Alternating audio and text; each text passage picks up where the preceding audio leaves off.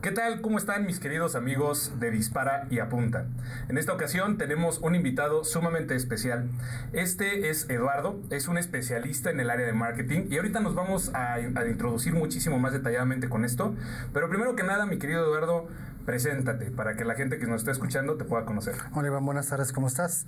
Gracias por la invitación, primeramente. No, para nada. Este, pues mira, yo, mi nombre es Eduardo Zavala, yo soy originario, nací en la ciudad de Piedras Negras, Coahuila, ahora sí que la capital del Nacho, Ajá, exacto. del Nacho, sí. Este, Estuve, bueno, viví ahí hasta los 18 años, después de ahí me pasé a la ciudad de Monterrey, donde concluí mis, mis estudios. Estuve en Monterrey pues prácticamente otros 15, 18 años. Y ya, a- por azares del destino, vine a, ca- caer aquí a, a Querétaro y aquí en Querétaro tengo de 11 años, no, voy para 10 años, perdón. 10 años. En el 2021, próximo año, cumplo 10 años 10 ya aquí en. Querétaro. ¿Y qué fue lo que te trajo para acá? Trabajo. Precisamente el trabajo fue lo que nos, nos hizo, ahora sí que ya echar raíces aquí en, en Querétaro. Ok. Ciudad muy bonita, me gusta mucho. Ya había venido antes, vine en el 2004, precisamente este, por parte de una, una agencia donde trabajaba. Hicimos un evento aquí y me enamoré de la ciudad. Y ahora sí que cuando la agencia empezó a expandirse, pues fue uno de los puntos que, que nos trajo para acá, ¿no? O sea, entonces llevas todo, el- todo este tiempo o, o desde la universidad eh, dedicado a lo que haces hoy en día o, Sí. o antes te dedicabas a No, yo desde que salí, salí, soy diseñador gráfico. Ok. Yo salí, yo estudié diseño gráfico en, la Universidad Autónoma de Menores en, Saltillo. Ok. Y en Monterrey estudié artes visuales. Entonces complementé la, la carrera, los cuatro años de diseño y los cuatro años de, de artes, ¿no? Para, Ah, para hacerlo dale. completo. Porque realmente, si soy honesto, no me gustó a mí la carrera de, de diseño publicitario, en lo personal. Ok. Porque siento que le faltaba algo, era muy impersonal. O sea, no, no tenía el feeling este, artístico que debe tener, ¿no? Esa sensación de, de pertenecerte. Y artes me gusta, obviamente, era el complemento que, que le hacía falta, ¿no? O sea, esa cereza en el pastel para hacer ahora sí que la, a mi carrera, o menos a mí, en lo personal, la parte de publicidad más robusta, ¿no? A ver, te quiero, te quiero hacer una pregunta en la parte de artes visuales. ¿Qué, qué es eso? O sea, y te lo pregunto porque precisamente dentro, aquí dentro de la empresa que tenemos, casi acabamos de abrir eh, un estudio y dentro de estos temas, eh, el videógrafo mas- maestro que teníamos nos hablaba de artes visuales. Y la verdad es que yo todo el tiempo tuve duda, no sabía qué carajos era eso, o incluso artes plásticas, o este- esta rama. ¿Qué, qué, qué hacen ellos? Mira, la parte de artes visuales, bueno, al menos en la, soy este de la U de Nuevo León, llevaba varias, bueno, en ese entonces tres acentuaciones, lo que es este diseño y publicidad, bueno, diseño gráfico, lo que es este, camarografía, que es todo lo video y fotografía, y artes plásticas. Ok. Pero dentro de la formación, los primeros, que son seis semestres, Sí, seis semestres, ves el tronco común, entonces ves de todo. Tendencias de arte, o sea, todo lo que son la, la cuestión de, pues desde los este, prehispánicos y todas la- las corrientes artísticas. Ok. ¿sí? Y también ves un poquito de todo, ves fotografía, ves video, ves eh, artes plásticas, o sea, realmente eh, yo en una materia pues tuvimos que pintar, llevamos dibujo humano, escultura, todo eso para sensibilizarte más con la cuestión artística. Y luego ya te ibas a tu acentuación, que era tu carrera como tal. Pero la acentuación iba muy tendido hacia la parte artística y no tanto a la parte comercial, Ok. por lo mismo que son las artes visuales. Ajá. Pero todo en global abarcas toda la cuestión de, de lo que es, lo, son las artes. ¿no? Pero mucha, mucha gente piensa, no, es que las artes pues es la cuestión este de pintar y hacer esculturas Sí, y todo, y no, exacto. cuestión arquitectónica, todas las corrientes eh, arquitectónicas a la raíz de la historia, todas Ok. esas las vimos, todo lo que es barroco, rococó y todo eso, entonces te da una sensibilidad muchísimo mayor a todas las cuestiones visuales. Ok. Entonces, correcto. ya plasmado a una carrera ya es muy diferente, porque ya ves, sabes que pues tiene tiende hacia este lado, tiende hacia este otro lado, o sea, es muy eh, barroco el diseño que está haciendo, bueno, en, en este caso en, en mi área, ¿no? Como tal, o tiende más a ser en este en el sentido más minimalista o art nouveau o todo eso, porque al final de cuentas el diseño, eh, la publicidad y el diseño gráfico tienden vienen todo de la cuestión del arte. Entonces, los, la publicidad de los años 20 todo era Art Nouveau, entonces tienes esa tendencia y las pinturas vienen de ahí, entonces todo tiene una correlación. Ok. Y ahí es donde, donde pues, obviamente se, se plasma la parte de las artes visuales. Entiendo. Y en mi caso, en mi área, yo lo aplicaba en toda la cuestión de la publicidad. Ok. Porque no nada más es tendencia, es que ahora se está usando este color de moda. Ajá. No, güey, o sea, ahora está, es esta tendencia por esto, o sea, ya justificar la tendencia artística que estás haciendo en cierta publicidad que vas a manejar. Entonces, a mí en lo personal fue lo que me hacía falta cuando terminé la carrera de publicidad, de diseño gráfico publicitario. O sea, sí, lo que el cliente quiere, pero soy diseñador, yo tengo que proponerle algo.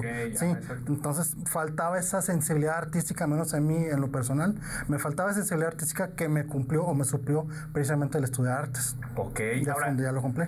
Hay, hay, un, hay una situación que yo le he visto muy comúnmente que la gente cuando estudia la carrera o, sucede una de dos o durante a lo largo de la carrera no les empieza a gustar incluso a octavo semestre dicen no me gustó me salgo y hago hago el pivoteo efectivamente o termina la carrera y dicen pues ya, ya terminé esto ya me chingué como, como si no tuvieran esa posibilidad. En tu caso no fue así en tu caso lo viste al revés.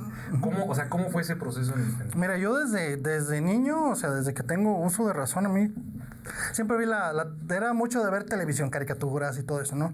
Este, en frontera, en aquellos entonces, eh, en mi casa, en tu casa. Gracias. Eh, el, bueno, cuando veíamos la tele, el cable, o cablevisión, eran canales de gringos. O sea, realmente eh, teníamos cuatro canales, nada más tres canales que eran este, mexicanos, los demás eran americanos. Y ni siquiera tenían traducción, o sea, eran inglés, inglés, o sea, aprendes inglés porque aprendes inglés, no hay de otra. Pero curiosamente, fuera de, ya cuando estaba un poquito, no sé, a lo mejor entre 8 y 12 años, que ya tenía un poquito más de noción de lo que estaba viendo, porque antes eran puras caricaturas, caricaturas, caricaturas, pero ya cuando empieza a crecer, que ya tienes un poquito más de conciencia de qué estás viendo, no sé por qué me llamaba mucho la cuestión de los comerciales. Y estaba viendo comerciales, comerciales, comerciales, comerciales, y esa parte de comercial atado a ciertos programas que me gustaban con aquel entonces, Salvados por la Campana y bla, bla, bla, veía cómo en el programa simulaban ciertos productos pero con el branding del, del programa. Por ejemplo, cereales, ¿no? En lugar de sucaritas ponían el, nombre de, de, este, de algún personaje, bueno, pero y era el mismo diseño, pero obviamente con el branding del, del programa, ¿no? Y eso me llamaba mucho la atención de cómo lo hacían. Entonces veía mucho la, la tele y todo, y soy mucho de, más me encanta el fútbol americano. Y el Super Bowl siempre ha sido y lo seguirá siendo claro pero fuera del, del juego es la eh, punta de lanza de la cuestión publicitaria. Es correcto. A nivel de Estados Unidos siempre ha sido, ahora sí que el, el de ahí es como se van a, a, distribuir precisamente las tendencias en cuestión de publicidad a nivel, eh, bueno, en Estados Unidos en todo el año. Como que marca la pauta y además es, es, el espacio, creo que además hasta es el espacio publicitario más caro, más caro. ¿no? Sí, ¿verdad? Sí, sí, sí, okay. Sí, el año pasado creo que 30 millones el segundo, una cosa Santa madre, más o menos. Entonces, eh, siempre me gustaba verlos y era de que me metía tanto para ver los, los, comerciales. Y también en las noches veía los noticieros, pero el noticiero más que nada porque el tipo de comercial era muy diferente. Durante el día era más, pues, venta de casas y eh, cuestiones de comida y bla, pero en la noche cambiaba, obviamente por cuestión del horario, cambiaba a un tipo de comercial un poquito más este, cómico y eh, más, este, pues, elevado, ¿no? Para edades un poquito más grandes, pues son las noticias, ¿no? Entonces, veía los de Budweiser, veía todos los de cerveza, todos esos comerciales, ¿no? Que al final de cuentas no me llama la atención, pero el comercial sí, o sea, la, la y sí. fue quedando grabado. Y se me fue quedando grabado. Yo todavía en prepa no sabía qué estudiar. O sea, bueno, sí sabía qué quería hacer de grande, este, pero no sabía qué estudiar. Entonces, porque yo, este, bueno, empecé, aparte todo soy músico, bueno, ah, me considero, bueno, no soy músico, me gusta la, música, soy, este, bueno, estudié batería y percusiones y todo eso, y yo quería realmente ser músico de estudio. O sea, yo tenía mi grupo, tenía mi banda y salimos de gira y ahí nos, nos fue bastante bien en un, en un tiempo, ¿no? Abrimos conciertos, abrimos a la Lupita, Caifanes, bla, bla, pero nos iba bastante bien y yo que realmente quería estudiar música. entonces pero yo no quería ser este músico de grupo, yo quería ser músico de estudio. Es que te contratan, grabas y vaya, o sea, lo que sigue. Entonces, porque es mucho estudiar música y es realmente el amor a la música. Entonces, eras, este, presenté examen, me aceptaron, o sea, me tuve que aprender tendencias, ritmos, todo eso para hacer mi examen. Lo, lo presenté, lo pasé. Cuando voy con mi papá, ¿sabes qué? Pues ya me aceptaron que me dijo, estás loco. no sé, no voy a andar pagando para, para eso. Me dice, estudia. La clásica de te vas a morir. Sí, estudia cuando estudies ya puedes hacer lo que tú quieras, pero al menos yo no te voy a echar la mano. Ok, bueno, pues ahora sí que un, sueño frustrado, ¿no? Ahí lo traigo todavía atorado en esa parte. Pero realmente yo no sabía qué estudiar, entonces me fui a, con un amigo me invito a una plática de orientación vocacional de una universidad. Entonces, voy a la plática y dentro de todas las materias, la última, este, las carreras, perdón, la última fue de diseño gráfico publicitario. Y cuando empiezan a hablar, obviamente, de lo que hacen y todo, dije, ¿sabes qué? Clic, de aquí soy.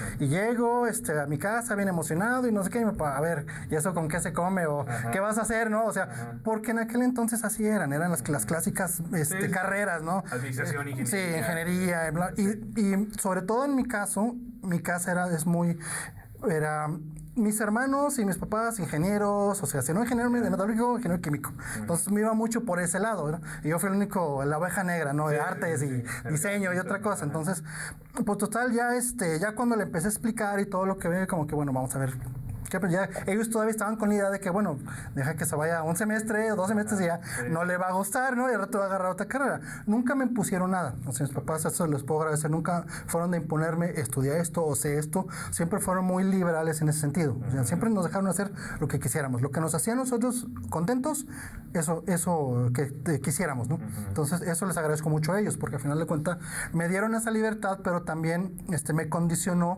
a eso, a que si no me gusta a mí, si no me llama, obviamente está mal hecho, no, no, no está bien. Entonces eso también lo he aplicado mucho en cuestión del trabajo.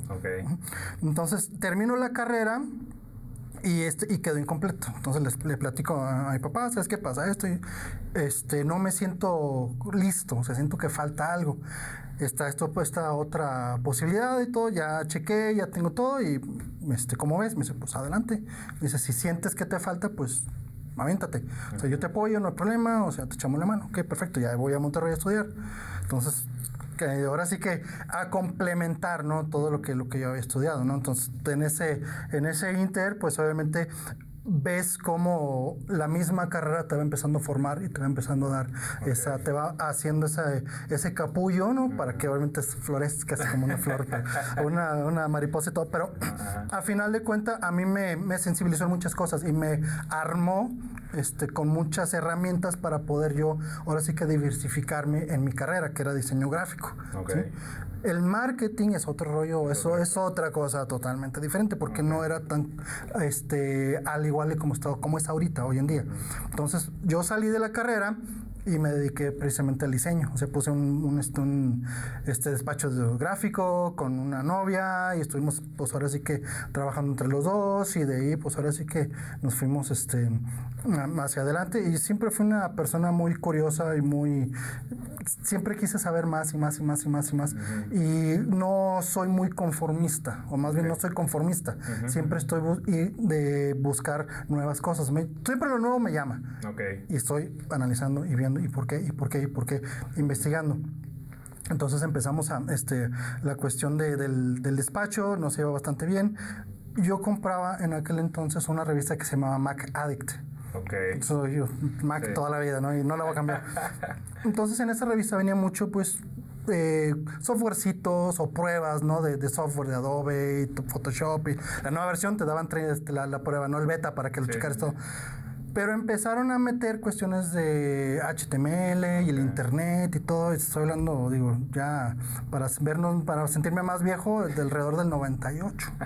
97, 98 más o menos. 12 años, sí. Entonces, este, pues me empezó a llamar y empecé a investigar y bueno, en aquel entonces no había internet. Era documentarme libros y empezar a hacer revistas y empezar a buscar y buscar. Y ahora sí que como Gordon Tobogán, de ahí me fui y me empecé a meter, meter, meter y realmente ahora sí web es lo que más hago, porque es lo que más he hecho y lo que más, en lo que más he estado este, metido como tal. En web tengo desde el 98, 99. En el 2000 ya de lleno al 100% trabajando en empresa con, en parte web. Ok, ahora. De, de el real, ahora sí que el resto es historia, ¿no? El resto es historia. y, qué bueno que, fíjate, caíste en, en, esta parte de Grupo Neo, ¿no? Que es este la, la, la, agencia que se dedica, incluso me metí a investigar de manera más profunda de, de, todos los elementos que la vi como muy versátil, pero a ver, me gustaría primero platicaras cómo, cómo llegaste a, a, este punto de hoy de Grupo Neo. ¿Cómo surge Grupo Neo? Grupo Neo es una, ahora sí que muy larga historia. ha sufrido altas, bajas, cierres, reviertos, todo. Es, esa empresa, este, yo digo, empecé con, con web en el, en, el, en el 2000. Trabajé lo que es ahora Grupo Milenio. En aquel entonces era, bueno, nomás existía Multimedios Estrellas de Oro, que era el que pues tenía todos los periódicos, el de Monterrey, el de Tampico, este, el de México, no recuerdo cómo, cómo se llamaba el, periódico que era, ahorita es Milenio.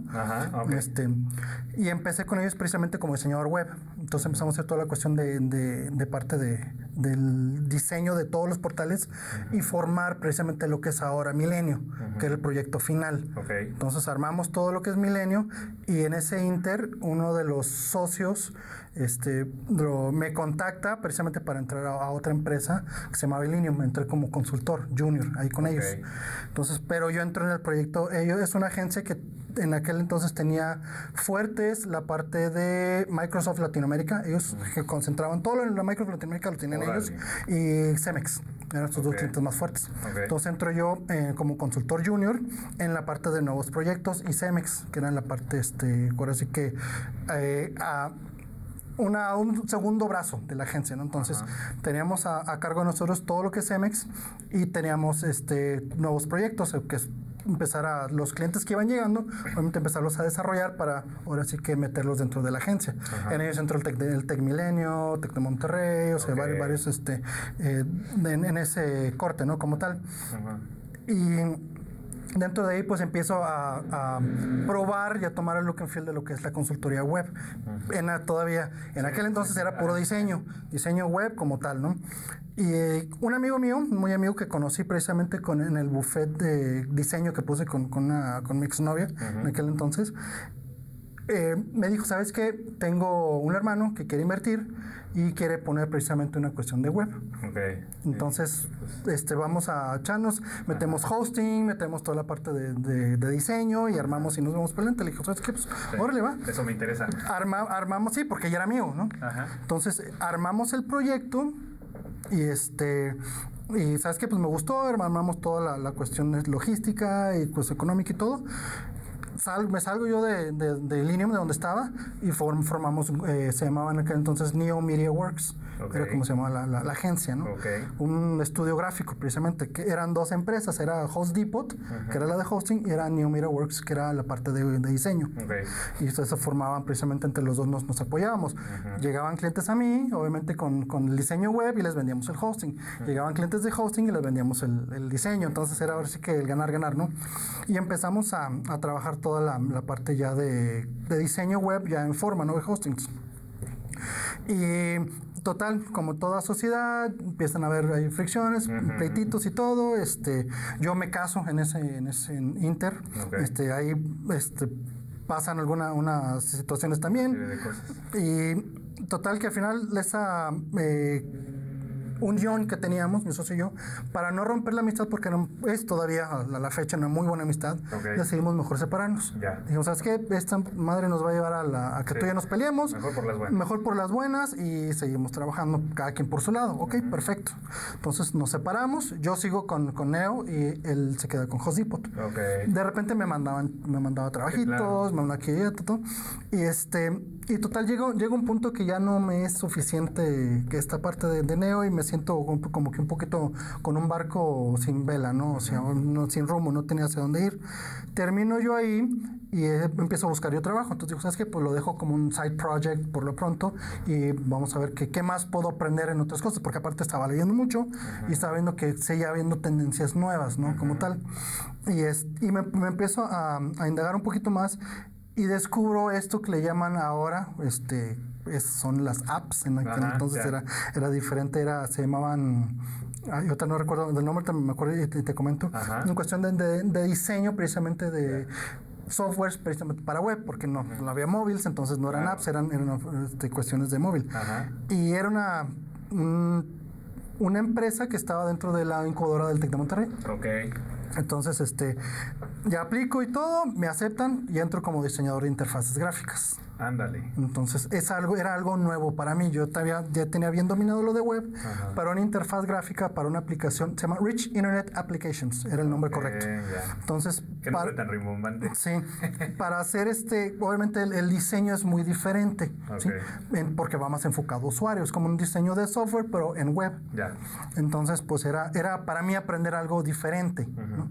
porque obviamente yo sabía hacer páginas web, pero no sabía enfocarme a una, ahora sí que también se puede decir que es página, pero enfocada a un usuario. Claro. Entonces, es ahora sí que volverme a documentar, empezar a ver y hacer mis pininos y aprender de la empresa, ¿no? Porque ellos ya tienen un diseñador. Entonces, él le aprendí muchísimo. Entonces, era igual, empezar a, trabajar y trabajar empezar a aprender.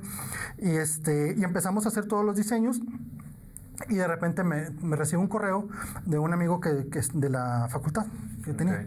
Oye, ¿sabes qué? Este, vamos a, un amigo y yo vamos a empezar, tenemos una empresa, este, ¿cómo si te para acá con nosotros? Está, está, bastante bien y tenemos buenos clientes y pues queremos que te vengas. Digo, hemos seguido tu trayectoria y nos gusta mucho, como este, te, te invitamos. Y le digo, ¿sabes qué? Pues, órale, pues vamos a platicar, ¿no? Entonces, vamos, platicamos y todo. Me hacen el pitch de la propuesta y le digo, ¿sabes qué? Ok, va. Yo ya los sabía, ya los conocía. Okay. Sí, este, pero no, no sabía exactamente si eran ellos. O sea, si era él el uno de los de los que estaba dentro de, de, la agencia, ¿no? Este, y ya cuando me dijo quién era, le dije, no, pues sí, claro. O sea, ni, ni, ni, la pensé, ¿no? Como tal. Y este, y total, ya termino aquí con, con, esta, con esta empresa que fue justo a tiempo, porque también cuando yo termino, a los dos meses la cierran. Ándale. La cerraron, razones ¿Por qué? No sé, simplemente eh, pues, se, cerró. se, cerró. se desapareció y todo, y vaya, que entonces yo, o sea, así como que, uf, qué bueno, ¿no? Porque no me quedé bailando, ¿no? entonces ya, ya había encontrado algo sólido. Ajá. Entro a, este, a esta otra, otra empresa y es, ahora sí que ahí fue más que nada para para mí, en lo personal, fue hacer eh, currículum y conocer un mundo muy diferente. Esa empresa se llama Grupo W. Okay. Es ahora sí que fue nombrada la cuarta agencia más premiada a nivel global. Wow. Entonces es puro web, puro web, el diseño. Y para mí fue muy fortuito poder haber estado ahí y poder conocer mucho de lo que se hacía en ese, en ese Inter. En ese entonces estaba muy marcado las páginas hechas en Flash la, tecnología Flash, ¿no? De Adobe. Entonces, casi todas las páginas eran, eran bueno, en aquel entonces eran hechas, en, hechas en Flash. ¿no? Sí, me acuerdo. Entonces los diseños eran mucho a mi estilo, o sea, muy artísticos, totalmente artísticos, pero en su vez pues tiene que ser funcional, porque al final de cuentas es una página, ¿no? Pero lo que se hacía ahí no eran tanto páginas, eran más campañas. Porque los clientes que se tenían ya eran de otro nivel. Entiendo. Entonces yo entré a un nivel, pues se puede decir que medio, porque tenían Comex, Bimbo, se tenía Museo del Desierto de Saltillo, porque la agencia estaba en Saltillo. Museo del Desierto en Saltillo y todo. Y pues ahora sí quiero hacer los proyectos y aventarlos a concurso. concurso, concurso, concurso. Por azar, digo, la agencia así fue, así es, eran premios, premios, premios. Tercer lugar, primer lugar, el Grand Prix, eh, mención honorífica, bla, bla. O sea, el sitio que, o campaña que se hacía era el sitio que estaba premiado. Ok. Y era este, en Estados Unidos, pues el One Show, eh, estaba Flash in the Can, estaba el Ojo Nueva América en España, estaba el Clio también. O sea, todos los, los premios más fuertes a nivel internet se estaban ganando. Entonces, en una en un sitio que hicimos que se fue a, premios, se fueron los directivos y unos diseñadores, yo no alcancé a, pude ir a Nueva York precisamente a la, premiación y se, y se gana oro en FWA, esos son los, los premios. Y en la fiesta conocieron precisamente a gente de Nike México. Okay. Entonces dijeron, ¿sabes qué? Pues quiénes son, o sea, porque pues, éramos una agencia de nueve personas. Realmente no éramos nadie para concursar y ganarle a agencias como Macan, DDB, Ogilville, o sea, todos esos monstruos, ¿no? Y estos güeyes quiénes son, o sea, ni por aquí, ¿no?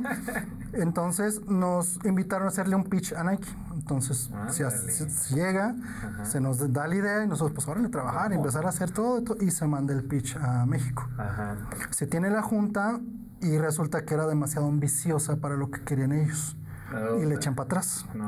Pero estaban los de Nike Estados Unidos. Porque ellos no toman la decisión solo los de México. Entonces, eh, les digo, ¿sabes qué? Nos gusta cómo piensan, ¿por qué no nos hacen un pitch para esta, para esta campaña? Y se fueron a Boston, a, las oficinas, y empezaron a, darles toda la información y regresaron. Y era un, el pitch para una campaña que se llamaba Mi Vida como un 10 de, de Nike, la línea 10 de Nike, que es en el 2006 más o menos. Sí, creo que sí la vi. Y este...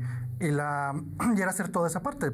Y la estrella de la campaña era Ronaldinho. todavía estaba. Sí, ya me acordé, claro. Todavía estaba en, en el Barcelona. Y todo, sí, sí, claro. Entonces, sí iba a ser un cortometraje con él y nosotros íbamos a ser el sitio para toda la ropa. A la mera hora se echa para atrás porque estaba obviamente con la euro y todo eso, entonces no, no, podían. El que, quien iba a dirigir la, el cortometraje era el mismo director de la película de Ciudad de Dios, que también se echó para atrás, porque aparte era una campaña que se iba a hacer primero para eh, Brasil y después él se aventó a nivel Latinoamérica. Entonces, pues los diálogos todos estaban en portugués. Entonces, ¿sabes qué nos dijeron? Pues, ¿sabes que No, no se va a poder. Vamos a necesitar que la hagan este, animación. Entonces, que donde se avientan esos, pues órale, va. Sí, con todos, sí, todos, sí. No, deja tú, porque se supone que es la, es la historia de una de un chavo que tiene es idéntico a Ronaldinho en todos los sentidos menos el talento. Entonces era curandero de papagayos, o sea, de pericos, ¿no? sí. Entonces era la historia de él, o sea, eh, pasamos un día en, en su vida, ¿no? Y cómo lo confunden con Ronaldinho. Mm. Entonces durante ese, ese, día pues iba cambiando de ropa, íbamos mostrando precisamente la ropa que se iba a vender, por ejemplo, por la línea 10. Entonces, pues nosotros ya nos hacíamos en Brasil. Así que pues vamos a Brasil y fregón, porque iba a ser una favela. Entonces, pues aquí en México no hay favelas, ¿dónde hay favelas? ¿Cómo le hacemos? No, pues obviamente vamos a Brasil, no, ni madres, o sea, con los recursos que tengan, pues ni modo. Lo más cercano, pues vámonos a Tampico. Fuimos a Tampico, a la playa y de ahí empezar a tomar fotos y tomar, o sea, documentamos mucho la, la, costera de, Tampico y nos, regresamos a la agencia y empezamos a hacer todos los, los retoques, precisamente gráficos y, visuales y artísticos para simular una favela brasileña. Se hizo casting en Monterrey de personas para poder hacer los personajes. Se hicieron los personajes, nos manda a Brasil DDB, que era la agencia eh, que llevaba la cuenta, nos manda de Brasil los diálogos en portugués, con su traducción para que sepamos que están dialogando. Sí, y este, pues empezar empatar. Entonces empezaron a hacer la animación, empatando los, los este, audios y obviamente haciendo toda la animación. Entonces nos aventamos, en, teníamos tres meses para hacer todo y en tres meses empezamos a armar. Empezamos a armar, hicimos dos, era el sitio con la historia y el sitio con este, la pasarela, que era la ropa. De hecho, la ropa en la, la agencia estaba rentando una casa. Pues le tomamos foto, ah, porque nos mandaron el producto. Nos mandaron de Estados Unidos todo el producto, llegó a Laredo, se detuvo en Laredo. No nos lo querían dejar pasar porque pensaron que era Fayuca o que estábamos... Total, nos rompieron la ropa, perforaron los tenis, o sea, todo lo marcaron para que no lo pudiéramos vender. Pues, bueno, pues va, para atrás. Ya no lo, no lo pasaron a, a, nos podemos llevar a Saltillo. Y en la, la, casa teníamos un tendedero, pues a atender todo y a tomar fotos y ahí. Y, de hecho la, la pasarela es un, es un tendedero. Le picas a, la, cada una de las prendas y se, se hace grande y ve los colores y, cómo estaba este, todos los productos, ¿no? Y total, se, fue una campaña que iba a durar eh, nada más como cuatro meses y se fue a un año por el éxito. La campaña anterior que tenían del mismo corte tuvo 30 mil visitas el primer día. Nosotros llegamos casi 80 mil visitas en un solo día. Wow. La primera vez. Entonces, digo, fue algo así como que estos quiénes son, ¿no? Entonces se dejaron venir tres de los directivos de, ah, porque Nike está por soccer, básquetbol, pues, los Soccer, se vinieron a Saltillo precisamente para ver pues, quiénes eran, ¿no? Quiénes éramos, por, cómo es que habíamos logrado algo que nunca habían logrado ellos anteriormente. Ya llegaron, ya nos conocieron y no, pues así nosotros todos humildes, ¿no? Sí, señor. Este, y de ahí fue otra cuenta y otra cuenta y, otra, cuenta. Y, la ventaja que fue ahí fue que esos premios o estar a ese, no, no a ese nivel, sino estar en esos escenarios, obviamente te empiezan a llamar, te empiezan a ver, quiénes son, ¿por qué? O sea, empiezas a codearte. O sea, que quieres ser grande, codeate con los grandes. Es, la, es la, manera como lo dicen, ¿no?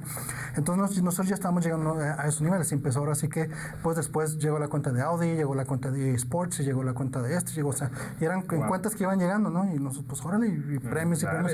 Llegaba un momento que llegó un premio, ya ganamos otro premio, ah, qué chido, vamos para atrás. O sea, se ganó casi todo en este, a nivel este global en cuestión de premios en Portugal, en Japón, este, en Asia, en este, Canadá, Chile, México, o sea, este, fue una, para mí una experiencia muy padre porque obviamente eran otros tiempos, ¿sí? era otra dinámica, ¿sí? era otro tipo de hacer web muy diferente a lo que, lo que se hace ahorita.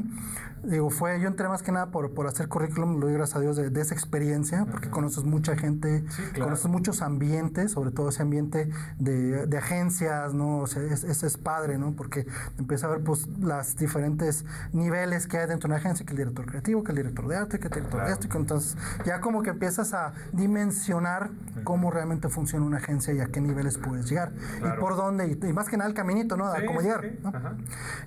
durante, mientras todo eso estaba pasando, yo seguía con Neo moviéndolo por, por mi lado, ¿no? O sea, aquí ya. Este, llega un momento que ya no me es suficiente estar ahí. O sea, ya ya me necesitaba algo más, algo más, algo más, algo más. Y algo me llamaba. Yo decía, ok, es el Flash y todo. A mí una de las cosas que no me gustaban de Flash es que era muy, muy lento. Sí. El Internet era malísimo. bueno, nunca ha sido bueno, ¿no? Pero antes era peor de lo que es ahorita. Y se tardaban horas. O sea, teníamos sitios nosotros que se tardaban como 20, 30 minutos en cargar. Santa madre. Digo, cargaban y decías tú, wow, o sea, te quedabas con la boca abierta. Pero... Pues aguántate media hora, espérate. Qué hueva, ¿no? Estar esperando. Entonces, yo dije, tiene que haber una manera de que esto lo puedas hacer de manera este, sin que tengas que usar flash. Okay. A fuerza tiene que haber una manera. O sea, y yo tenía esa espinita, tenía esa espinita, ¿no? Entonces ya llega y eh, se me presenta la oportunidad de entrar al gobierno del estado de Coahuila a trabajar. Okay. Entonces entro a este ya fue una experiencia diferente, nueva, todo. Siento que donde estaba ya como que había llegado al tope. Entonces, este, doy las gracias, me paso a, gobierno. una experiencia pésima, porque realmente me di cuenta cómo funciona el gobierno, porque aparte me tocó, no sé si sea suerte, pero estar en la Secretaría Técnica, que es donde controlan toda la información que sale del gobierno. Entonces, no, si se te platicara. Total, duré dos años y dije, ¿sabes qué? yo, de aquí no, no, quiero saber nada, ¿no? Entonces, pero también es experiencia. todo, todo bueno o malo es experiencia. No lo tienes, ¿no? Como tal.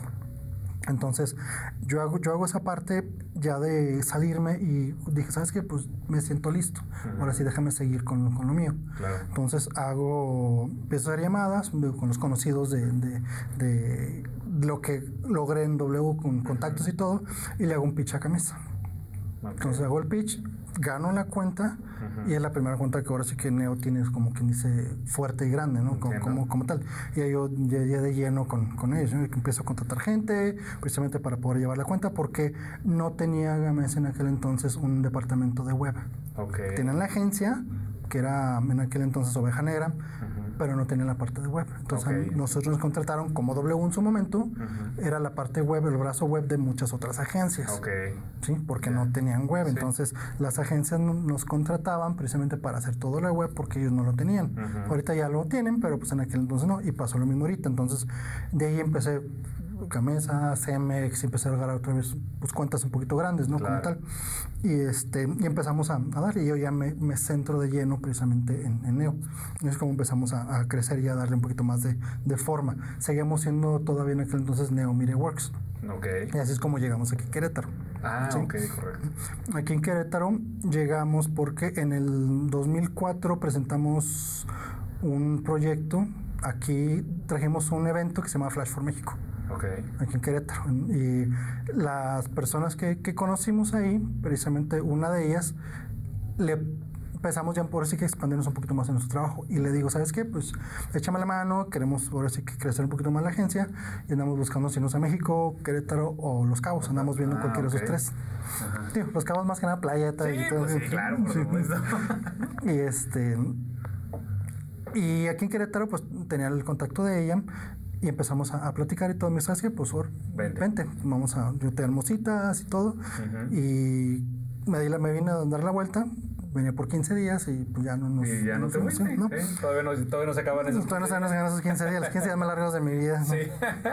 Pero cuando nos venimos, una de las razones principales en las cuales queríamos no nada más era a expandir realmente las oficinas, sino también que la inseguridad estaba muy fuerte allá. Sí, sí, sí. Empezamos a perder cuentas, empezamos a perder clientes precisamente por lo mismo.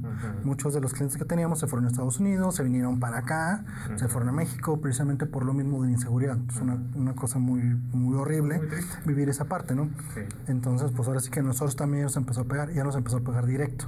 O sea, ya los chavos ya no querían ir a la oficina porque eran balaceras a las 12 del día, a las 3 de la tarde, o sea, pues ibas al Oxy pecho a tierra porque mientras cruzaba la calle había persecución y balacera, entonces pues ya los chavos ya no querían trabajar, entonces como sabes qué, pues vete a tu casa, te pagamos la mitad del internet de tu casa y pues al menos trabajale ahí, ¿no? Como tal.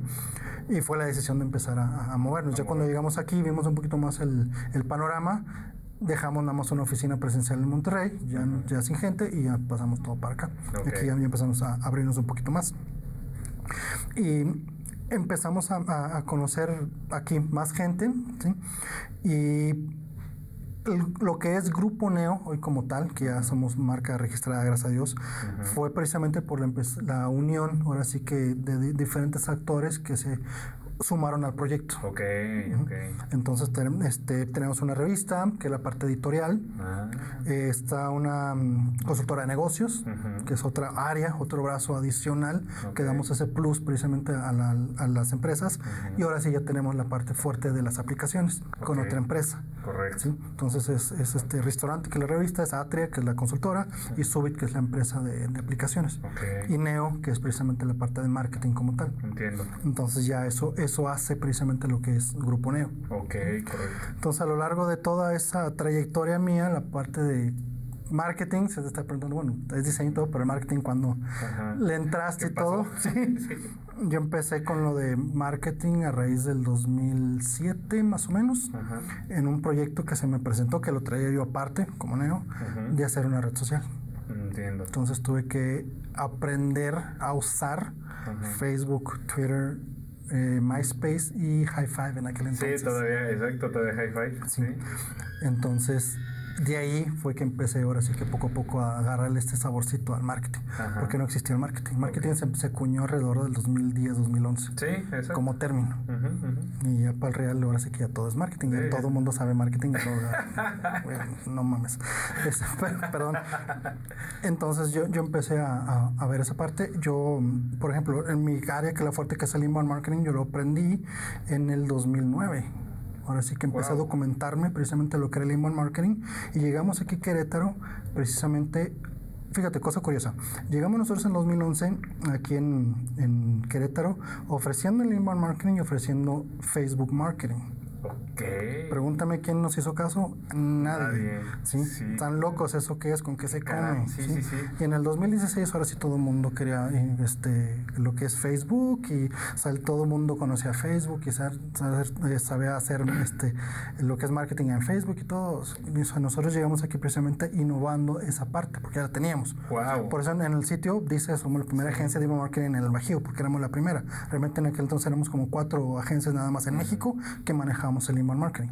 De hecho, es que me tienes bien sorprendido con lo del 2009 con el inbound porque no me imaginaba que pudiera, o sea, tú mismo lo acabas de decir, del 2016 para acá ahora sí ya todo el mundo y sabe y conoce, y de hecho es algo que hoy en día mucha gente sigue sin conocerlo, pero el saber que ustedes, porque digo, a lo mejor uno, dos o cinco años antes todavía existía, pero de que desde el 2009 ya lo trajeran, la verdad es, es, un dato que me acaba de sorprender mucho y precisamente fíjate que una de las preguntas que más me hicieron en la cuenta de Instagram, porque bueno, ahí publiqué una historia, oigan, a ver, viene un picudo, ¿qué quieren saber, no? Y preguntaron varias cosas, pero una de las que más estuvieron ahí como duro y dale fue una combinación de dos, entre qué carajos es el inbound marketing y qué diferencia para los que a lo mejor o ya lo conocían, no sé, o le, pusieron en Google para saber qué era, preguntaron cuál es la diferencia entre el marketing tradicional, el, out, el outbound, outbound, outbound se podría decir, ok, y el inbound. O sea, eh, ¿qué, qué, podrías decirnos al respecto para los que no todavía no están escuchando ahorita y qué carajos es eso? Bueno, ¿cómo lo podríamos explicar? Mira, el, el outbound marketing es el marketing tradicional. Yo digo que el marketing digital que se maneja hoy también en día es outbound, o sea, porque es, una, es un marketing eh, invasivo. Todo lo que son los comerciales que amamos todos en YouTube cuando estás viendo un video. sí, nos encanta, me encanta ver comerciales. Todos esos eh, correos electrónicos que te llegan sin que tú los solicites. Puta, que también nos encanta. Exactamente. Entonces, todas esas, las llamadas de teléfono que te hacen que si quieres cambiar tu telefonía celular y todo, todo eso es, eh, es, marketing invasivo. Okay. Ese es el outbound, o sea, que va de la empresa a ti. Sí, exactamente. Y el inbound es precisamente ese marketing que tú generas por cuestión de contenido, que van, o sea, que haces hacia ti. Entonces, el inbound marketing lo que es es, un, es una metodología que agarra todas las herramientas que hay en Internet para generar contenido de valor y aquella persona que esté interesada en tu servicio, tu producto, te encuentre. Encuentre valor en lo que tú estás dando, tome la decisión y vaya contigo a pedir más información y posteriormente, ahora sí, poder tú le puedas mercadear y vender y al final del día, con toda esa experiencia que tuvo, pueda ser promotor de tu marca. Es generar un tipo de boca en boca, pero de manera digital. Sí, claro. Entonces esa es la idea del inbound marketing, que no es invasivo y, realmente generas leads o prospectos de, calidad interesados en tu proyecto y en tu producto o tu servicio y ya listos para comprar. Ok, correcto. Entonces eso realmente es lo que es el inbound marketing. El outbound es todo lo que se hacía anteriormente. Y digo que el marketing digital que normalmente se hace porque es eso, que haces, haces un anuncio en Facebook y lo vienes, invasivo. ¿Sabes qué? Pues mando una base de datos y la compro y la mando, invasivo. No, realmente no es así. Es generar un contenido que si tú, por ejemplo, vamos a decir que estás buscando celulares, ¿sabes qué? Este, ¿cuál es el mejor celular? Este, el del 2020. Y pum, te aparece toda la lista. Entonces yo hago un documento, ¿sabes qué? Cómo escoger el mejor celular acorde a tus necesidades y tu presupuesto. Pues de toda la basura que hay, tú vas a ver un documento que puede ser atractivo para ti. Oye, qué padre. Pues aquí ya, ya está, porque puedo ver cuál, cuál, cuánto lana tengo y que realmente me sirva a mí, ¿no? Entonces descargas mi documento. Pero cuando tú descargas mi documento, me dejas información. Claro. ¿Sí? Y esa información a mí me, me, da precisamente, ahora sí, qué tipo de celular tienes tú, cuánto dinero tienes, y yo ya puedo empezar a hacerte un poquito más de, de lo que le llamamos el buyer journey, de llevarte de la mano a que ahora sí que tomes tu decisión y me compres a mí. Okay. Pero de una manera que no es invasiva. Sí, claro. Poco a poco te voy dejando yo, ahora sí que caramelitos de, de dulces, ¿no? En, el, en la travesía para que al final del día ya te, te Lo que tanto le llaman el, últimamente el, el, contenido de valor, ¿no? O sea, que andan el content marketing, todo eso viene del... Sí, es, es, parte de lo mismo. O sea, ¿y qué, qué elementos puntualmente, porque esta fue otra de las preguntas que me hicieron, este, ¿qué, ¿qué, elementos puntualmente son los que integran el, el, el, inbound marketing? Que puedes decir, ok, o sea, un inbound marketing consiste en A, B, C, D. Son cuatro pilares, es, es atraer, convertir, cerrar y deleitar, son cuatro puntos. A ver, otra vez. Convertir. Convertir. Atraer, perdón. Atraer. Convertir, cerrar y deleitar. Cerrar y deleitar. Sí, son los cuatro pilares. Ok, correcto. Dentro de esos cuatro pilares, obviamente, están todas las, las metodologías y, y, todas las herramientas las redes sociales, posicionamiento, página web, correo electrónico y blog. ¿Sí? Es como que son las cinco herramientas que necesitas para hacer un buen inbound marketing. En cada una de estos cuatro pilares es precisamente cómo las vas a estar utilizando. Obviamente primero necesitas generar tráfico para tu contenido, o tu página web o tu blog. ¿Cómo generas ese tráfico? Poder así que con anuncios pagados, con posicionamiento, en tu blog, tu contenido. Ya, que, ya que captas ese, esa esos usuarios o esa gente dentro de tu, de tu página web, obviamente siguen siendo números. Claro. Necesitas ponerle nombre y apellido a cada uno de esos números, entonces tienes que convertirlo. Ahí es donde entran los calls to action, igual sigue siendo redes sociales y después de que ya, ya que son leads en tu página, ya que tienes ese contacto, tienes que convertirlos a clientes. Igual ahí vienen ofertas, vienen correos electrónicos, viene el blog, viene más información, viene tu página, vienen más calls to actions. Es simplemente así irlos, irlos, como quien dice, subiendo de categoría. Hasta que filtras toda la paja y te quedas con los que realmente te vas a necesitar o vas a usar. Okay. Y esos, ya, esos ya que, que, ya tienes ya bien filtraditos, ahora sí ya les mandas la oferta, el descuento, bla, bla, bla, qué sé yo, para pues, cerrarlos. Y con toda esa experiencia que tuvieron, ellos mismos van a ser promotores de tu marca. ¿Por qué? Porque si alguien anda buscando lo mismo que tú, ah, mira, descargué este archivo. O te recomiendo esta empresa. O tengo esta información que te puede servir. Sí. Y la descargan de tu página o lo tienen tus datos y de ahí se va. Oye, a ver, entonces, si te entendí bien, nada más para, para ver si, si, si, a mí me quedó claro. Uno, primero es puro tráfico. O sea, esa muchas veces cuando, este, no sé, de las personas, porque digo, muchos, prácticamente todos los que nos escuchan son emprendedores, entonces mínimo que sea por una shainedita ya, ya lo saben, que cuando hacen una publicación dicen, Facebook te dice 10 mil personas vio esta publicación. Eso es tráfico, o sea, que te vieron y ya, ¿no? Es el alcance que le llaman. El alcance que le llaman. Y luego después de ahí, de esas 10 mil personas, 100 fueron las personas que te dejaron sus datos. Eso ya son leads, que es el segundo paso. Y luego de esos 100 leads, pues a lo mejor te compraron 10. De esos 10 es ahí donde ya, bueno, hubo el cierre porque sí me interesó comprarte el celular. Ahora, finalmente vienen de esos 10, a lo mejor uno quedó maravillado con tu producto o servicio y dijo, oigan, pues si yo conozco a alguien te voy a recomendar o incluso, porque incluso me acuerdo de haber visto un, creo que fue en TikTok, un cuate que hasta dijo, Bose no me está pagando esto, pero quiero decirles que Bose eh, me dio unos audífonos de no sé qué, entonces, o sea, hacen, eso es ya el, último paso. Exactamente. Ahora, ok, entonces sí te entendí. ojo, cuando llegas a ese último paso, no hay que hacerle, para los que están casados, no hay que hacerle como la esposa, hay que hacerle, hay que hacerle como la novia, hay que seguirlos enamorando. sí, ok, ya me compró, ya, gracias por comprar, bye. No, tienes que seguirle mandando información, ah, mandándole cosas, o sea, tienes que seguirlo dorándole la píldora, como quien dice, ¿no? ¿Por qué? Porque al final de cuentas, no nada más tienes un, un servicio o un producto, tienes más. O tienes eh, novedades de ese mismo producto que ya compraron. Entonces, obviamente tienes que seguirle dando, manteniéndolo en radar o que te tengan ellos en radar para que precisamente cuando pase eso de que te quiero recomendar, te tengan primero este, en la mente. Entonces, por eso siempre es bueno tener esa, esa eh, cultivarlos, ¿no? Dentro de, ya que te compraron, siguiéndolos, enamorando, siguiéndolos, dando contenido, para que obviamente siempre te tengan este, en la mente. Entonces, no nada más ya compró, ya gracias y bye. No. Hay que seguirlos todavía. Ahora, y ahorita hablaste lo que podría yo a lo mejor entenderlo en mi cerebro como las plataformas en donde estar. O sea, hablaste de un, el mailing, hablaste de blog, hablaste de redes sociales.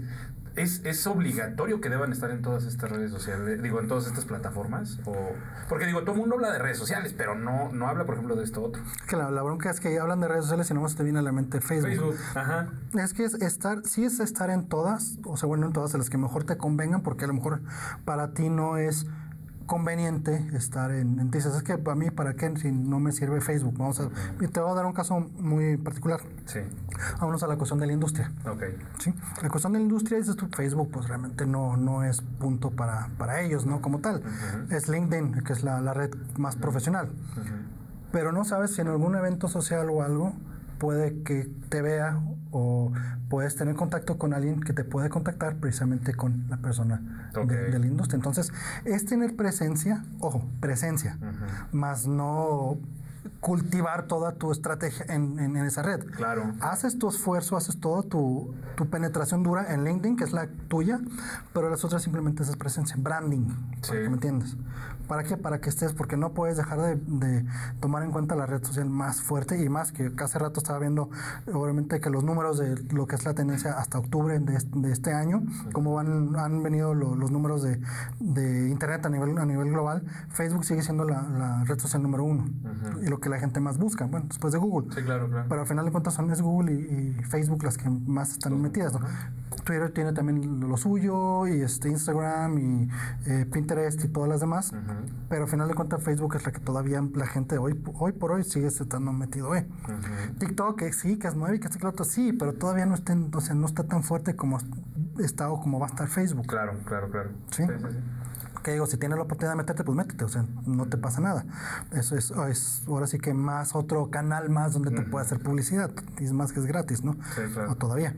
Este, pero la cuestión de, de las redes es siempre saber cómo manejarlas, porque ese es el problema. Mucho, muchas personas, y lamento decirlo, muchas agencias no saben cómo realmente manejar una red social, porque no saben. ¿Sí? Te venden que los anuncios y todo. O sea, yo desde el 2016, 2015 a la, fecha, yo decía que se tenía que, iba a llegar un momento que se iba a pagar en Facebook. O sea, no hay de otra. ¿sí? Y la tendencia no, no se equivocó. o sea, los, ahora sí que más sabe el diablo por viejo que por diablo, ¿no? Entonces, esa tendencia, hace esa tendencia y además por los mentados algoritmos y cómo vienen, ¿no? Ahorita ya, ya traen la, la cuestión de que la cuestión de privacidad. La cuestión de la privacidad y que el, nuevo, bueno, Google ya los- las nuevas descargas de Google ya van a tener este, ese bloqueo precisamente de publicidad, al menos que tú este, lo, lo actives, los, el nuevo iPhone ya lo trae también, entonces va a bloquear mucho cuestión de la publicidad. Entonces, ¿cómo le van a hacer los mercadólogos Ajá. o la- las marcas para meter publicidad en lugares donde no está va a estar permitido? Claro, claro. Entonces, eso es nuevo, eso es apenas este año, ¿no? Bueno, viene desde hace dos años, pero este año ya se empezó a reforzar y viene desde lo de. Más, se hizo más fuerte por cuestión de lo de Facebook. ¿no? Ok, Lo que pasó con Cambridge Analytica, ¿no? Ajá, ajá. Entonces, en todo eso hay que ir pensando, o sea, hay que ir viendo más allá de, de lo que está pasando ahorita. Entonces, si ahorita tú estás metiendo publicidad, sí, te funciona y estás bien, pero ¿qué va a pasar? En, ¿Cómo van las cosas? ¿Qué va a pasar en seis meses? ¿Qué va a pasar en un año? ¿Cómo Sí. le vas a hacer? Fíjate que, de hecho, acabas de, de- de tocar un punto que, de qué es lo que sigue. Un- en alguna ocasión yo leí un artículo que decía que en tan solo, creo que fueron 5 o 6 semanas, vivimos, o sea, adelantamos pasos 10 años en el futuro hablando en términos de e-commerce, hablando en términos de consumo, de en todos los sentidos, plataformas, internet, uso de internet, etcétera. Entonces, que el mundo avanzó de forma encabronada. Y precisamente una de las preguntas que me hizo un- una- uno de los cuates de, de Instagram fue que sigue.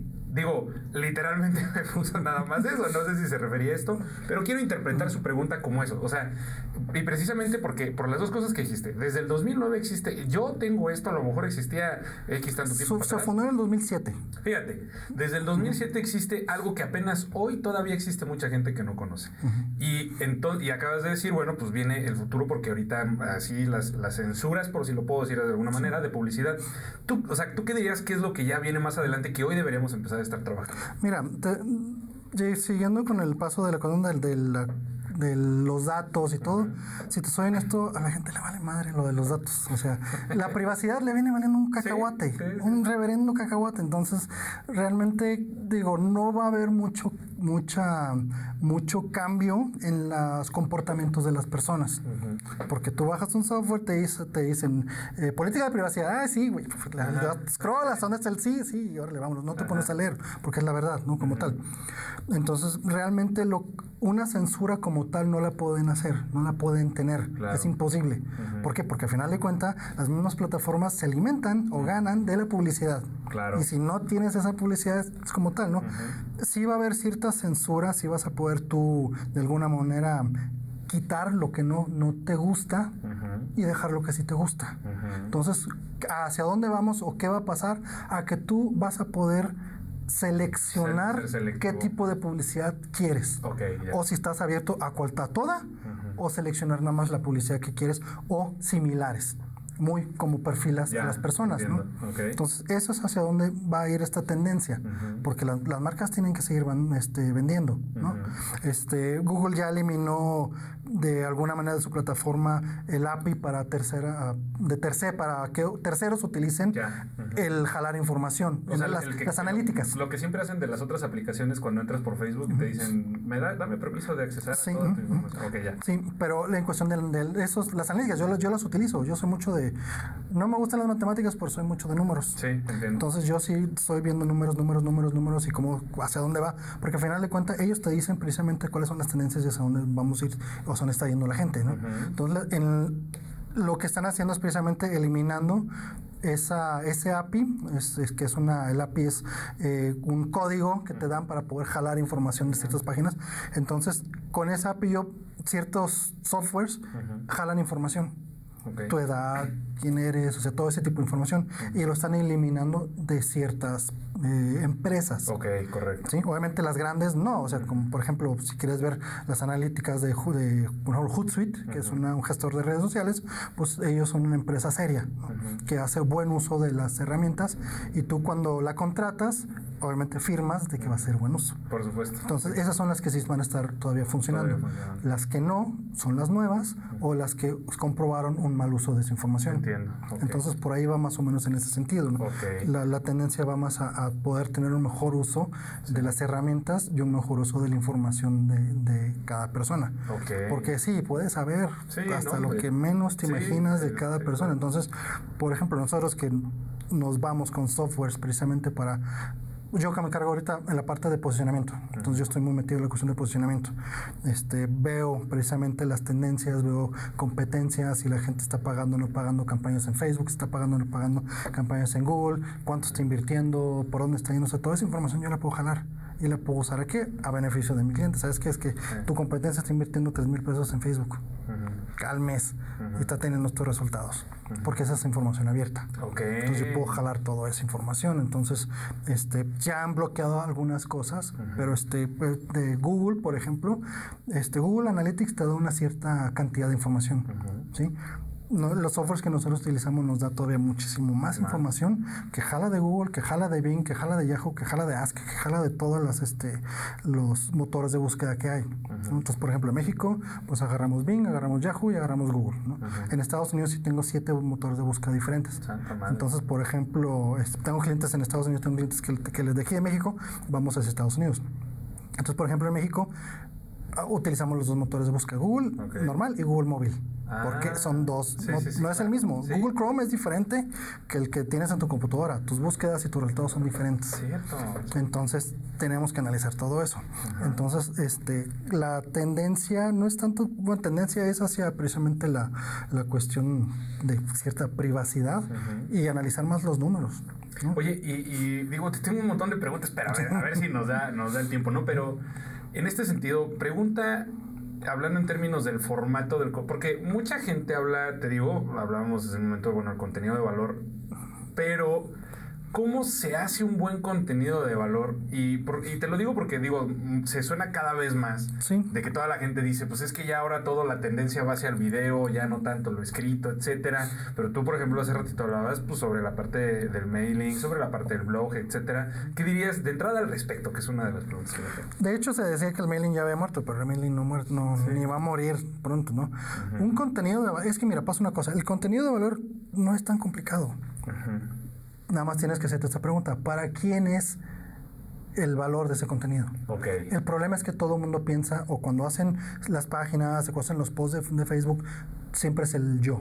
Ajá. Yo, yo, yo, yo hago esto, yo hago lo otro, yo aquí, yo allá. Y no es así.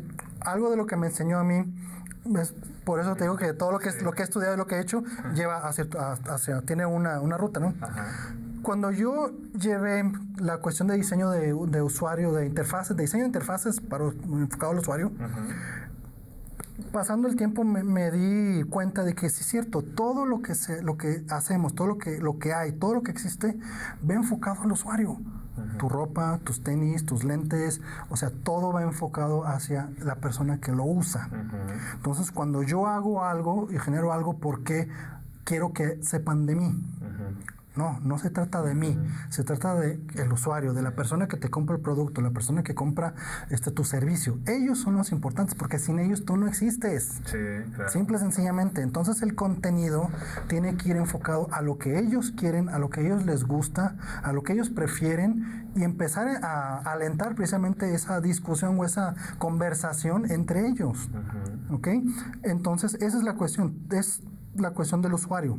Siempre ponernos del otro lado de, la computadora al que está consumiendo el contenido. Sí, decían, o sea, no me acuerdo dónde escuché que decían, al usuario le vales madre tú, se importa él y sus problemas.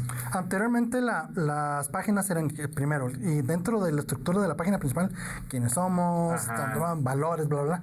Ahora ya no, ahora es qué haces, si acaso cuánto cuesta, me sirve a mí, y quién eres, punto, y al final.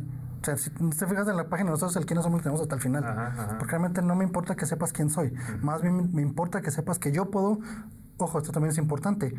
Cuando tú estás haciendo ese contenido de valor, ese contenido de valor tiene que, bueno, aparte de ir enfocado al usuario, le tienes que resolver el problema al usuario.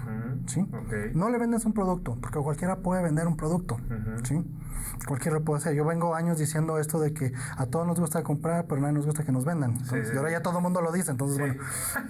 Entonces, esa es la, la cuestión. Entonces, de que tienes que empezar a enfocarte en el usuario, enfocarte en ellos, enfocarte en lo que están haciendo y realmente el contenido, el valor es, es eso, ¿no? O sea, qué es lo que quieren, qué es, cómo lo están haciendo. Entonces no es, no es venderles un producto, es resolverles un problema. Fíjate que eh, estoy totalmente de acuerdo y, una de las cosas que más yo he estado viendo, eh, es precisamente eh, eso en este sentido, que es mucha gente ha estado empezando a querer jugarle al, influencer, bueno, porque así digamos como cristianamente así lo entendemos, pero luego existen muchas personas que se quejan, si lo puedo decir de alguna manera, de es que yo te arrojo un montón de contenido de valor, mercado, red social, y tú no me devuelves nada. Yo lo que yo digo es, es como un comediante. Si el comediante se para enfrente de un show y nadie se ríe, y el comediante es como si el comediante le echara la culpa al público. Pues no, güey, es tu trabajo hacerlos reír, porque tú te estás equivocando en algo. Pero, ¿cómo dirías que una persona que no está teniendo el resultado que busca,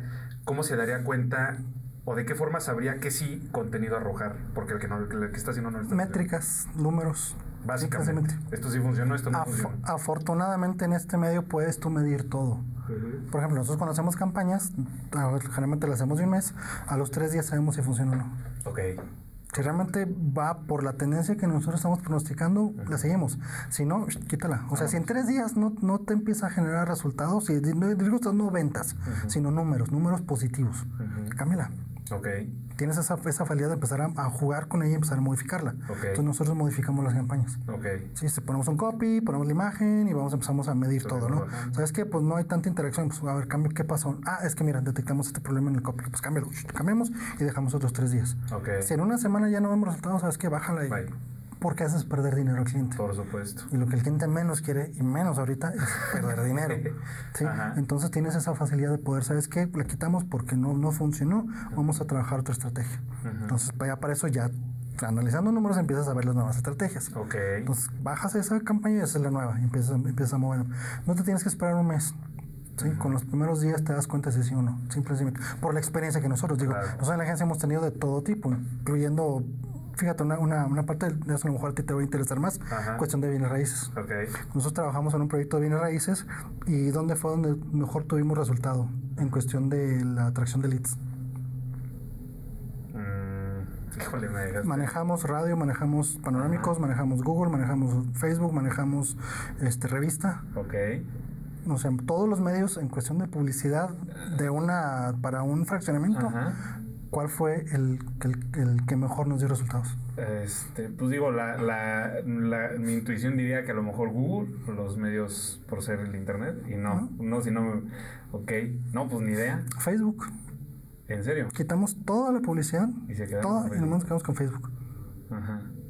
Y obtuvimos de un, más o menos el promedio de estábamos invirtiendo casi 250 mil pesos mensuales en publicidad.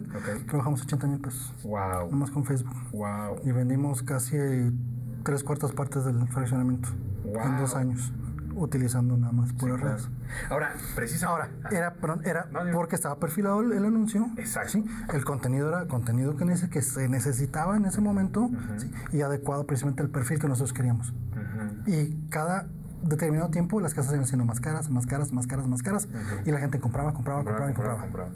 Eso no nada más por cuestión de nosotros, sino que también obviamente tuvo mucho que ver este, la, la misma empresa, que hicimos un, un buen match ahí, y todo fue por cuestión de cómo medimos los números. Ok. Sin eso no podemos haber tenido los mismos resultados. Es que, de hecho, precisamente en este sentido, era justo lo que te iba a decir. Digo, ahorita hablaste de montos de una desarrolladora, porque, bueno, sus, su, su producto son de alto valor, o sea, bueno, más bien alto costo, mejor dicho. Eh, y por eso, pues digo, al final también tienen que meterle una buena y la competencia, lo que tú quieras. Pero hablando en este sentido, eh, una de las dudas muy grandes que tiene, que yo he visto que luego sucede, y sobre todo con los que somos emprendedores, es que andamos agarrando el poco dinero que luego traemos y se lo andamos clavando Facebook. 100 pesos y 100 pesos se lo trago, mil pesos y mil pesos que se los tragó Facebook. Y no te dio resultados. Y no me dio resultados. Entiendo que acabas de decir, oye, pues medirlo, ¿no? En este, en este, en esta, en esta parte de la publicidad. ¿Cuál dirías tú que, serían los, digamos, estas métricas más importantes a medir los números de lo que hablabas hace rato? Depende en qué medio ustedes quieras medir. Por ejemplo, si te vas a redes, obviamente es, tienes que hacer una, una ahí valoración. El alcance, el reach, de nada te sirve. Okay. Porque es la, la, la, que el alcance que tiene publicación. Pero eso no quiere decir, eso no quiere decir que te hayan visto. Okay. No, le llegaste a su feed, más no te vio, es diferente. Okay. Sí, eso, eso es un, algo que te venden mucho los influencers. Es que tengo un reach de quién sabe cuánta gente. Sí, pero tienes un, menos del 1% de interacción.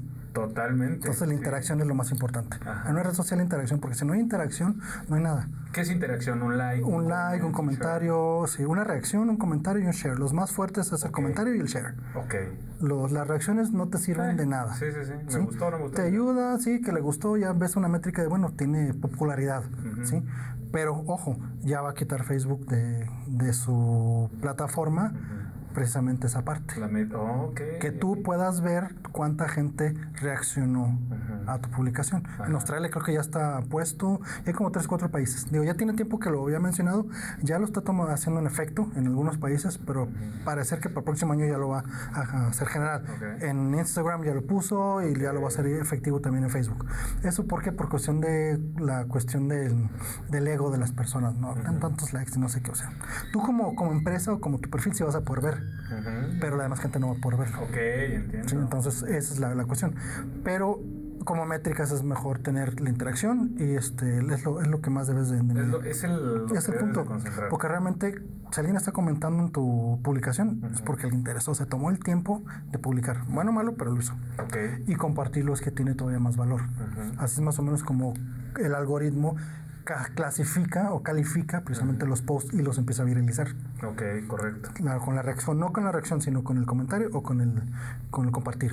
Ahora, el otro tema es también muchas veces lo que justo lo que decía hace rato, o sea, porque existe mucha confusión sobre qué tanto le debo yo arrojar a mi cliente para que mi cliente me compre. O sea, porque al final lo- lo que acabas de decir es, pues bueno, yo atraigo a las personas. ¿Por qué? Porque les hablo de temas que a ellos les interesan.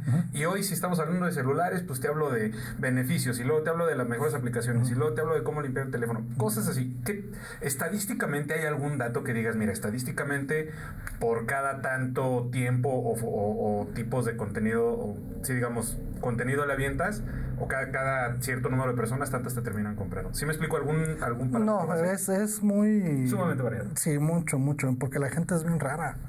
La gente es bien rara. Aparte de que no leen, Ajá. porque volviendo al caso de las bienes raíces, poníamos, cuestan tanto y están en tanto. Precio. Sí, luego, luego los comentarios, ¿cuánto cuestan? Ajá. ¿Y dónde están? Sí, sí, sí. sí. La gente es muy rara, es que es la palabra correcta, rara. Ajá. No sabes cómo va a reaccionar. A veces te topas con cada sorpresa, que es, tú, tú aventé esto y súper guau y súper bien, y les encantó y comentaron y dijeron todo. Yo me tardé tres minutos en hacerlo y lo hice porque tenía prisa y no tenía que ir y no tenía nada más que hacer y lo, lo, y lo aventé, ¿no? Sí, sí, sí. Entonces, no hay una fórmula mágica. Yo creo que la única manera de poder saber es haciéndolo y poniéndolo Ok. y empezar a medir y tomar notas. ¿Sabes qué? Este tipo de post, este tipo de contenido tuvo estos resultados. O sea, todo lo tienes que documentar. Todo Todo documentado, medible. sí. Para que puedas tú ver a lo largo, así que a lo largo de un mes o Ajá. dependiendo de lo que dure tu campaña, saber cuál qué es lo que mejor funcionó. Ok. Y estar haciendo estratégicamente el siguiente mes lo mismo, lo mismo. Y te va a durar un tiempo hasta que se queme. Nosotros le decimos, ya se quemó esto, ok, va para atrás. Ya no sirve. ¿sí? Porque el contenido también tiene fecha de caducidad. ¿sí? Entonces, no siempre pongas lo mismo. O sea, Claro. tienes- ya cuando ves que bajan los números, cuando tienen la flechita hacia abajo, es tiempo de cambiar. Lo cambias. Entonces metes otro y así te la llevas. Entonces, puedes reutilizarlo, sí, y a lo mejor en seis meses lo vuelves a reutilizar, a ver cómo funciona, a ver si hay nueva gente, porque al final de cuentas todos vamos creciendo, todos nos vamos siendo viejos y los que vienen atrás nos vienen empujando. Entonces a ellos a lo mejor sí les hace de alguna manera interesante, ¿no? Entonces es cuestión de jugar con, con la información, con los contenidos y jugar con los números. Siempre los números, no, mira, los números son como los niños, no saben mentir. Ok. Bueno, algunos sí, pero... no, pero al final de cuentas esos son muy fieles, son fieles, fieles, fieles y te van a decir sí o no, punto. Claro, no. En el- con ellos no hay una media, no hay color gris, es blanco o es negro, es sí o es no, punto. Oye, y ahora hablando en términos de, de- del inbound marketing y la parte del marketing tradicional, ¿por qué dirías que sigue existiendo el marketing tradicional si en teoría ya no funciona? O sea, nada más es porque no lo han terminado de entender las empresas o porque todavía tiene algo por ahí que sigue- Todavía hay algo, digo, pues, todavía hay televisión, todavía hay radio, entonces siguen funcionando. O sea, esos todavía hay medios impresos, entonces van a seguir funcionando. Pero si te fijas, es diferente cómo manejan ellos la, la publicidad. O sea, ya el, el diseño de la publicidad es diferente. Ok. Porque, ojo, hay, es algo que se tiene que entender muy bien. No es lo mismo marketing que publicidad que ventas. A ver, échanos esa- Son tres cosas totalmente diferentes y lamentablemente igual gurús, agencias y Sí. todo te venden lo mismo. Todo. Aprende a vender más en Facebook. O sea, no, Facebook no vende eso. O sea, Ajá, bueno, menos ajá. todavía no, todavía no han soltado la, Sí. el pago, pero marketing es precisamente la cuestión estratégica. ¿Qué vas a hacer, cómo lo vas a hacer y por dónde lo vas a hacer? Publicidad precisamente es lo, lo que vas a, a desarrollar para que puedas generar ventas. ¿Sí? Un vendedor jamás te va a hacer marketing y un mercadólogo jamás te va a vender. Ok. ¿Sí? Y un publicista no te puede hacer ninguna de las dos. Ok. ¿Sí? Entonces, al final, porque hay publicistas, hay gente que se dedica simplemente a hacer publicidad, ¿ok? Hay diseñadores que no, te- o sea, un diseñador tampoco te va a hacer venta y te va- tampoco te va a hacer marketing. ¿sí? Entonces, sí necesitas generar un, una- un perfil muy específico. Por ejemplo, en la agencia tenemos mercadólogos. Yo soy la parte de marketing digital porque esa es mi, mi área de expertise. Tengo 20 años ya trabajando en... Bueno, o sí, tengo 20 años ya trabajando en la cuestión este, digital. Sí, y el marketing digital tiene desde 2010 más o menos como término como tal, ¿no? Entonces lo, lo conozco muy bien, pero yo me apoyo mucho de ellos que ellos tienen, pues ahora sí que el know-how de lo que es un marketing. Al final es lo mismo, nada más pasado un, ca- un canal diferente para el digital, ¿no? Pero como Sí. tal. Pero al final de cuentas nosotros hacemos todas las estrategias. Tenemos diseñadores, tenemos este, la, bueno, no tenemos ventas, pero obviamente el, nuestros clientes sí. Entonces nosotros hacemos toda la cuestión de marketing, tenemos toda la cuestión de publicidad y generamos los leads y se los pasamos a los de ventas para que ellos cierren. Ya conviertan, Sí, claro. Sí, exacto, como tal. Pero hay muchas empresas que por cuestión de presupuesto, lo que sea, no tienen para hacer precisamente la parte de, de, de, no sé, o no- o los tres perfiles o como tal. Entonces ahí tienes que alguna cosa malabarear. Pero si un vendedor jamás te va a hacer marketing. Y muchas empresas también hacen lo mismo, ¿no? O sea, con más ahorita, ¿no? Con pandemia, cortan pues, este presupuesto, pues cortan la parte de, de marketing o de publicidad y dejan al vendedor y ponen al vendedor a hacer marketing. o corren al vendedor y dejan a los de mercadólogos a que vendan. Pues no, o sea, Ajá. son, son, son eh, entes totalmente diferentes que trabajan conjunto, ¿no? Como tal. Entonces no le pidas perlas a la Virgen. Entonces, ahora sí que cada uno tiene su función y cada uno y tiene que ser de esa manera porque es la manera que la maquinaria va a funcionar. Ok. Entonces, si eres tu emprendedor, pues tu emprendedor tienes que vender, tienes que aprender marketing, tienes que aprender diseñador, tienes que aprender publicidad, tienes que hacerlo de todo, luego no hay de otra. Ajá. Pero tienes que aprender a hacerlo. Claro. Porque en el momento que ya que crezcas, ya que seas empresa, pues ya sabes por dónde irte. Entonces, no trates de...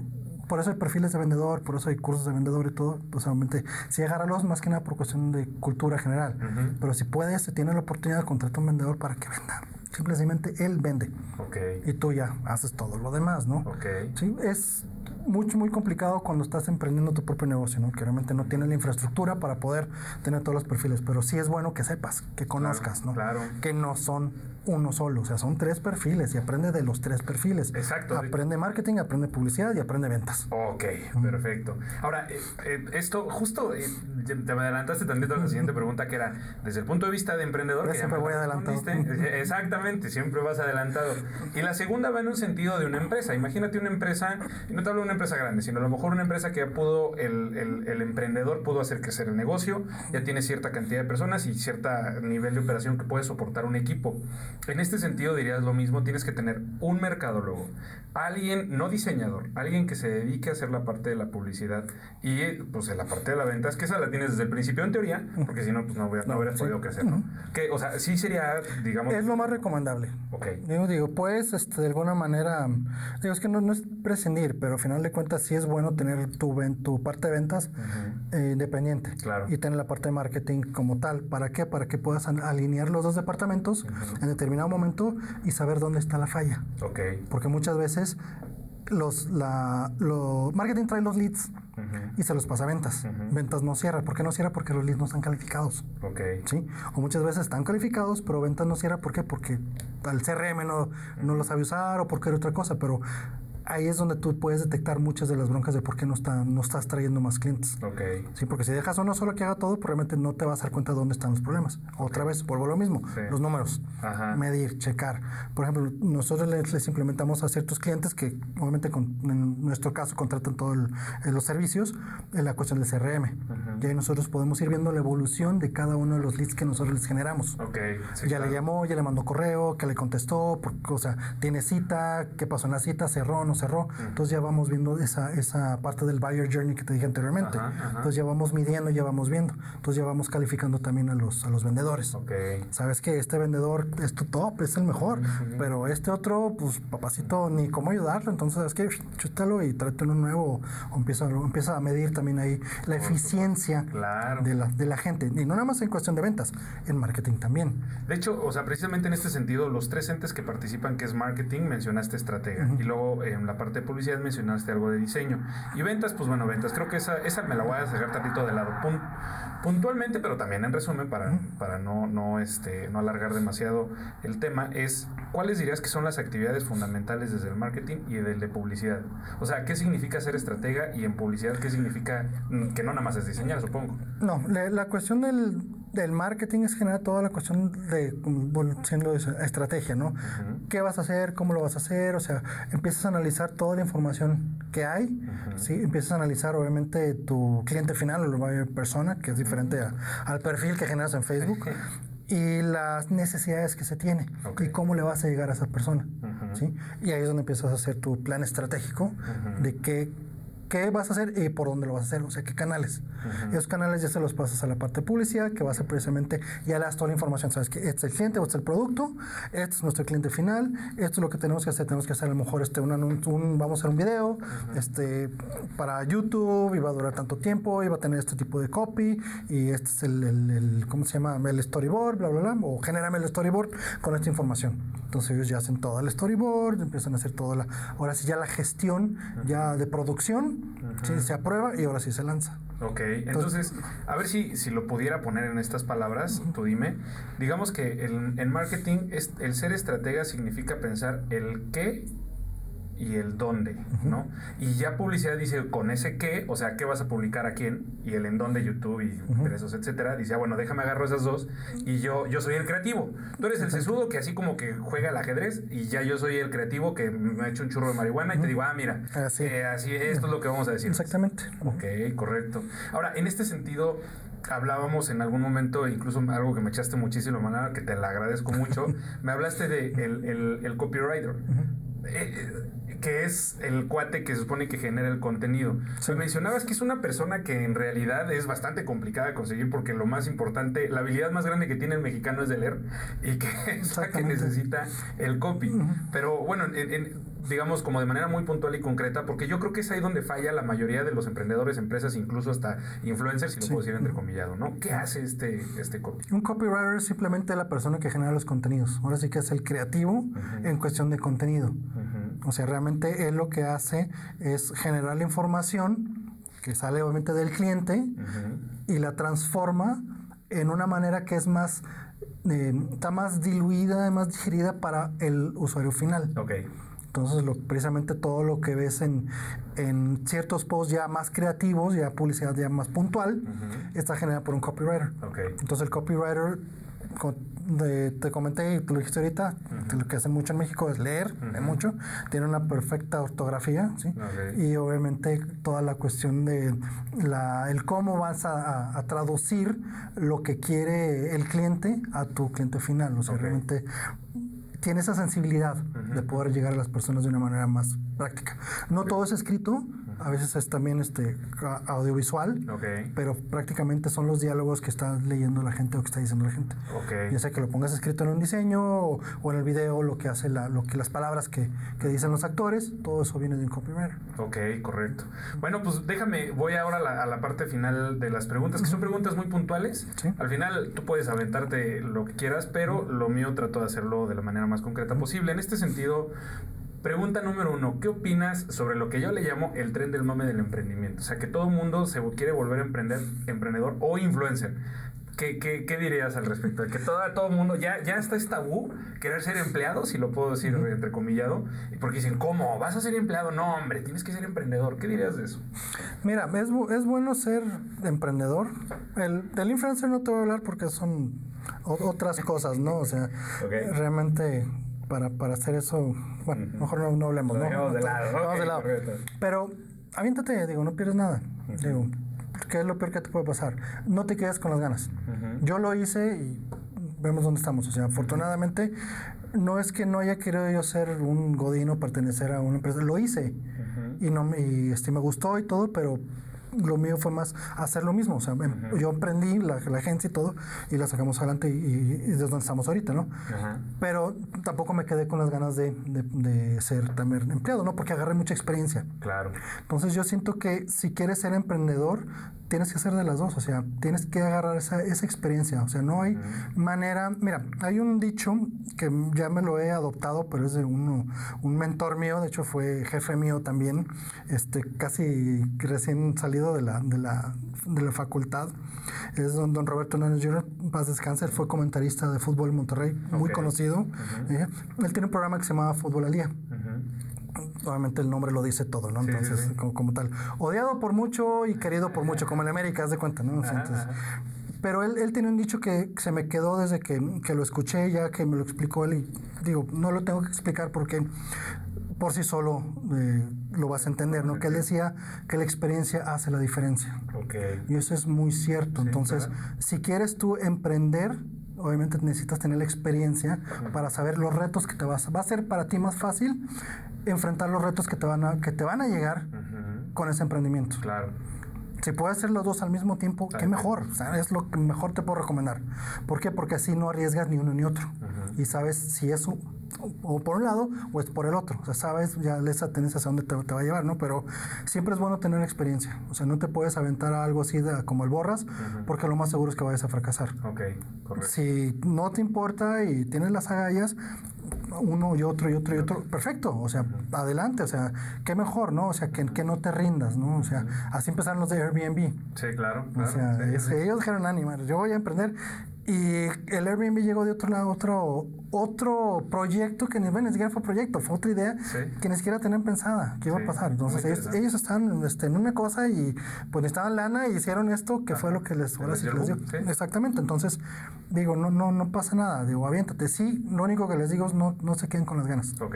Nada más, simplemente porque es muy triste ver después que ese ching, ¿qué hubiera pasado? Ujú. Es mejor así, ¿sabes qué? Le intenté, pero le fracasé, perdí toda mi edad, porque a mí me pasó, o sea, yo también emprendí, dentro de, estando con, con Grupo Neo y todo, emprendí otro- otros proyectos y que fracasaron, yo perdí muchísimo dinero, o sea, en, en otras áreas, pero no me quedé con las ganas. Ok. O sea, la satisfacción de haberlo intentado, Ujú. la, la lana no me lo va a comprar jamás. Nunca, claro, Nunca. Entonces, totalmente. es eso, no es no, nunca quedarse con las ganas y decir, chingas madre, vámonos, aviéntate, o sea. Ok. Digo, no te vas a morir al menos que tu emprendimiento sea, no sé, paracaidismos inalámbrico, pues entonces sí, no se puede. o al menos que lo inventes, ¿no? Sí, Pero exacto. en ese inter, pues Ajá. es una oportunidad, jala.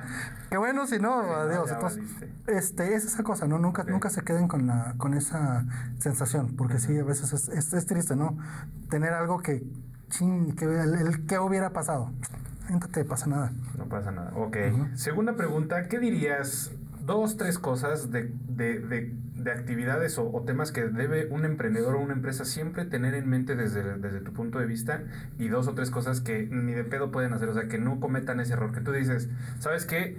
Yo veo, eh, identifico a través de mi experiencia que los emprendedores o las empresas como que siempre cometen estos dos, tres errores que es tipiquísimo, por favor no lo hagan. Y la- por otro lado, como que luego se les olvida mucho hacer esto, que es lo que nunca deben de perder de vista. Pues mira, como emprendedores, yo creo que pues que es probar a final de cuentas lo que tienen que hacer, es Probar. pro- probar de todo. Ok. Digo, no, no, no- como el mismo emprendedurismo, no pierdes nada, ¿no? Pero sí tratar de intentar, intentarlo Ujú. y entender sobre todo cómo es, eh, depende de lo que estén haciendo, cómo es el comportamiento de, de hacia dónde, o sea, de las personas a quien van a, ahora sí que, a darles ese emprendedurismo, ¿no? O sea, sus clientes, cómo son, qué, les gusta, qué quieren, ¿no? Que muchas veces eso no lo toman en cuenta, o sea, ah, es que yo voy a resolver esto, o sea, ¿realmente necesitan eso? Ujú. O sea, que se hagan su investigación, ¿no? Bien profunda de cómo está. Y, y tomen un, ya sea, o cursos o algo en cuestión de modelo de negocios. Ok. Porque es algo que nunca te enseñan en la, escuela. Ok. Jamás. Entonces, ver el mode- un modelo de negocio, ¿no? Cómo es cuestión de la inversión, cuánto necesitas, func- si no funciona, si funciona, eh, quién- dónde puedo bajar, jalar este, con, eh, dinero, ¿no? Para, para hacer esto, o si no, qué es lo que necesito hacer probablemente para, para conseguirlo, dónde están mis gastos, sobre todo esa parte, o sea, cuáles son mis ingresos, por qué si estoy teniendo ingresos me tengo que dar un sueldo, que eso nunca te dicen, siempre llega la lana y te la gastas toda, ¿no? Sí, O sea, los- cuáles son los porcentajes, o sea, cómo se calcula todo eso, es algo que, que necesitas saber, esa, esa cuestión de educación financiera. Sí, porque es sumamente importante, porque no si tú tienes un, un, estás emprendiendo en algo, te llega la lana, ok, sí, pagas renta, pagas esto, pagas lo otro, te quedas con, no sé, vamos a decir que el 30%, el 30% ya es mío. No, no, tampoco de ahí tienes, es un porcentaje mínimo tuyo y el resto se tiene que reinvertir. Entonces esas cosas son los que, lo que tienes que educarte. Y también es algo que no hacen, como tal, ¿sí? Y las empresas, pues ahora sí que si no tienes este departamento de marketing o publicidad, digo, tienes que vender a final de cuenta. ¿sí? Y sí tienes que también que invertirle a final de cuenta. Entonces, eso, eso es una cosa, no es un gasto, es una inversión. Un error, sobre todo hoy en día, que han hecho las empresas mucho, y más a raíz de esta pandemia fue recortar publicidad, recortar marketing. Coincido completamente. Totalmente, o sea, fue lo primero que hicieron. Entonces, ¿cómo vas a vender? No es que el vendedor, pero no tiene herramientas para vender, o sea, ¿cómo quieres que vendan? no, que haga marketing, que haga anuncios en Facebook. Entonces, pidiéndole al vendedor que haga marketing y no sabe hacer marketing el vendedor y no te va a vender. Es correcto. Lo que ahorita, donde más le tienes que invertir es en publicidad. Precisamente en eso. ¿Por qué? Porque necesitas vender. Y si no vendes, pues obviamente te vas a morir como las más de 500 mil empresas que ya murieron a raíz de esta este, pandemia. Que dicen que son 10 mil, no, son, son más como 500 mil. Y es precisamente por eso. Pero dice, pero es que no hay lana, que hay que cuidarla y todo. Sí, hay que cuidarla. No te estoy diciendo que, que gastas a lo bruto. Invierte, invierte, porque es inversión, en publicidad para que te genere más. Claro. ¿Sí? Ok, recorta algunas otras cosas que no te son necesarias. ¿Sí? Como por ejemplo, si tu director gana 100 mil pesos, pues ni modo, que se recorte el sueldo y eso vaya más a publicidad. Porque al final de cuentas, santo que no es visto no es venerado. Entonces es otra cosa que digo mucho y también todo el está usando. este, pero es cierto, es cierto, porque al final de cuentas tienes que generar venta, venta, venta. Y la única manera que haces venta es haciendo, o sea, que la gente te vea. Totalmente. Entonces, eso es un error muy grande que hacen muchas empresas. Estaba, perdón, pero es que ahorita que dijiste eso me acordé, estaba platicando con un cuate en alguna ocasión, hace poquito, que decía, es que la pandemia me vino a dar en la madre, no sé qué, y, le, y, dentro de lo, mismo que él dijo, se me hizo bien chistosa la, la, escena, porque imagínate, este cuate lamentándose, no, hombre, me ha ido muy mal, no sé qué, ok, pues sí, está de la chingada todo. Dice, incluso por eso tuve que recortar, ya no, ya no le meto lo mismo en publicidad. Un comentario así hizo. Y luego agarró su vasito de Starbucks y le dio, un, le dio un sorbo. Y le dije, oye, cuate, esa madre te costó 80 pesos. Pues mira, por lo menos son 80 pesos más que le pudiste haber metido. Precisamente. O sea, y que te hubiera dado algo, lo que sea, ¿no? Entonces. En lugar de comprarte un, Starbucks de 80 pesos, comprarte un, un Nescafé de 80 pesos que te va a durar. Chingo de sí, sí, exactamente. Entonces, digo, es, es la cosa, es, es saber este, invertir, porque es eso, es inversión. Si tú le metes dos pesos, te tiene que generar seis, siete pesos más. Haciéndolo bien. Claro. ¿sí? Entonces, digo, también la industria de nosotros nos ha pegado muchísimo. Digo, ¿por qué mismos clientes han dejado por lo mismo de que cortan publicidad, todo, y han surgido, digo, lamentablemente han surgido también muchas agencias o conocedores y este que eso ha, mm, por así que de alguna manera prostituido el, negocio también y ha hecho también eh, que los mismos clientes tengan una mala experiencia con agencias precisamente por lo mismo y ya no quieran contratar. Entonces esa ha sido una de las negativas, ¿no? Entonces eh, en un punto malo e, es eso, ¿no? Que dentro de ahora todo el mundo que se ha subido al barquito del marketing digital ha salido mucho mala experiencia porque nos han dicho, hemos tenido clientes que es que yo invertí, me pasó esto, pasó esto. Entonces cuando analizamos toda la información y los números, nos dimos cuenta que esto se hizo mal, esto se hizo mal, esto se hizo bien, esto se hizo muy bien, pero esto se hizo mal y todo esto sumándolo, si te fijas, tienes tres bien y tienes cinco mal, entonces obviamente estás reprobado. Balanza, sí, claro. Entonces es, esa parte de, por eso nosotros es muy importante la cuestión de los números, porque es la manera que nosotros podemos decir, sabes que vamos bien, vamos mal o y, es, y es válido decir, sabes que no puedo. O sea, realmente no, eh, no es malo también como agencia decir, sabes que pues hemos, hemos fracasado, porque a nosotros también nos ha pasado de, tener que este, clientes que, que sí, realmente no, no hemos dado el kilo. Digo, es, es parte de, ¿no? Como tal hemos tenido buenos clientes, hemos tenido malos clientes, hemos tenido muchos éxitos, hemos también muchos fracasos como, como todo mundo, ¿no? Pero es parte de un aprendizaje. Y eso nos ha hecho nosotros durar tanto tiempo e ir creciendo, porque aprendemos nosotros mucho de, yo prefiero tener mil fracasos que mil éxitos. ¿Por qué? Porque aprendo más de los fracasos que de los éxitos. Entiendo. Y eso por eso también digo, si vas a emprender, pues échate, aviéntatelo. Si fracasas, qué mejor, porque esta experiencia. Y vuelvo lo mismo al dicho, la experiencia hace la diferencia. Claro. O sea, todo tiene un porqué, todo tiene una ruta, todo está ligado. Entonces esa es la cuestión nada más. Entonces nosotros en este caso, obviamente, por ejemplo, ahorita que estamos enfocándonos un poquito más en industria complicada, que es el próximo reto que tenemos nosotros como agencia. Ese es el, como que dice el giro que al cual nos estamos empezando a especializar. Todo lo que son los, los giros complicados. Industria. Sí, sí, sí, sí, sí. Es industria, sí. Complicadísimo. Entonces, este, esa es la parte, y estamos haciendo inbound para industria. Mándale. Entonces, ahí es donde estamos nosotros empezando a, a ver, porque al final de cuentas la industria también necesita clientes, vender, todo eso, ¿sí? Y, este, y, no sé si en México hay agencias especializadas en el sentido de, de industria y nosotros sí nos estamos enfocando en esa parte, porque hay un nicho que está desatendido, muy desatendido. Entonces, pues nosotros estamos viendo la, la, oportunidad de poder ayudarlos ellos también, porque también han sido muy golpeados por esta pandemia también. Sí, claro, totalmente de acuerdo. Sí, sí, sí. Bueno, ahí te van dos últimas dos preguntas que pueden ser a lo mejor un poco complicadas o picosas, ¿no? Pregunta número uno. ¿Cómo dirías tú que una empresa o emprendedor puede identificar una agencia buena o mala en un sentido de que sí me, pueda, sí me va a funcionar o no esta, esta agencia de, de marketing? ¿Por qué? Porque yo estoy buscando un inbound o yo estoy... O sea, ¿cómo, ¿cuáles dirías tú que hay esas diferencias entre el bueno y el malo? Eh, bueno, en este caso, ahora sí que es hablando con ellos. En, en, el momento que, te, que la presenten la propuesta es cómo te das cuenta si sí o no. O sea, si saben o no saben. Precisamente porque en el, tienes que atacar ciertos puntos muy específicos y tienes que tener una lógica muy específica al momento de generar la solución que le vas a dar a tu cliente cuando le estás presentando precisamente una propuesta económica. O sea, es que yo te cobro tanto y estas son mis métricas y estos son lo que yo te voy a generar. O sea, darle esa em, cuestión en base a los cuáles son los resultados que van a tener al obviamente tener esa, esa inversión. Entonces ahí es como tú te vas a dar cuenta porque digo, todo el mundo te va a ofrecer Ahora sí que yo te hago todas las agencias, todas, todas, todas, todas, te hacen Facebook, te manejan, te postean, te hacen marketing y bla, bla, bla. Sí.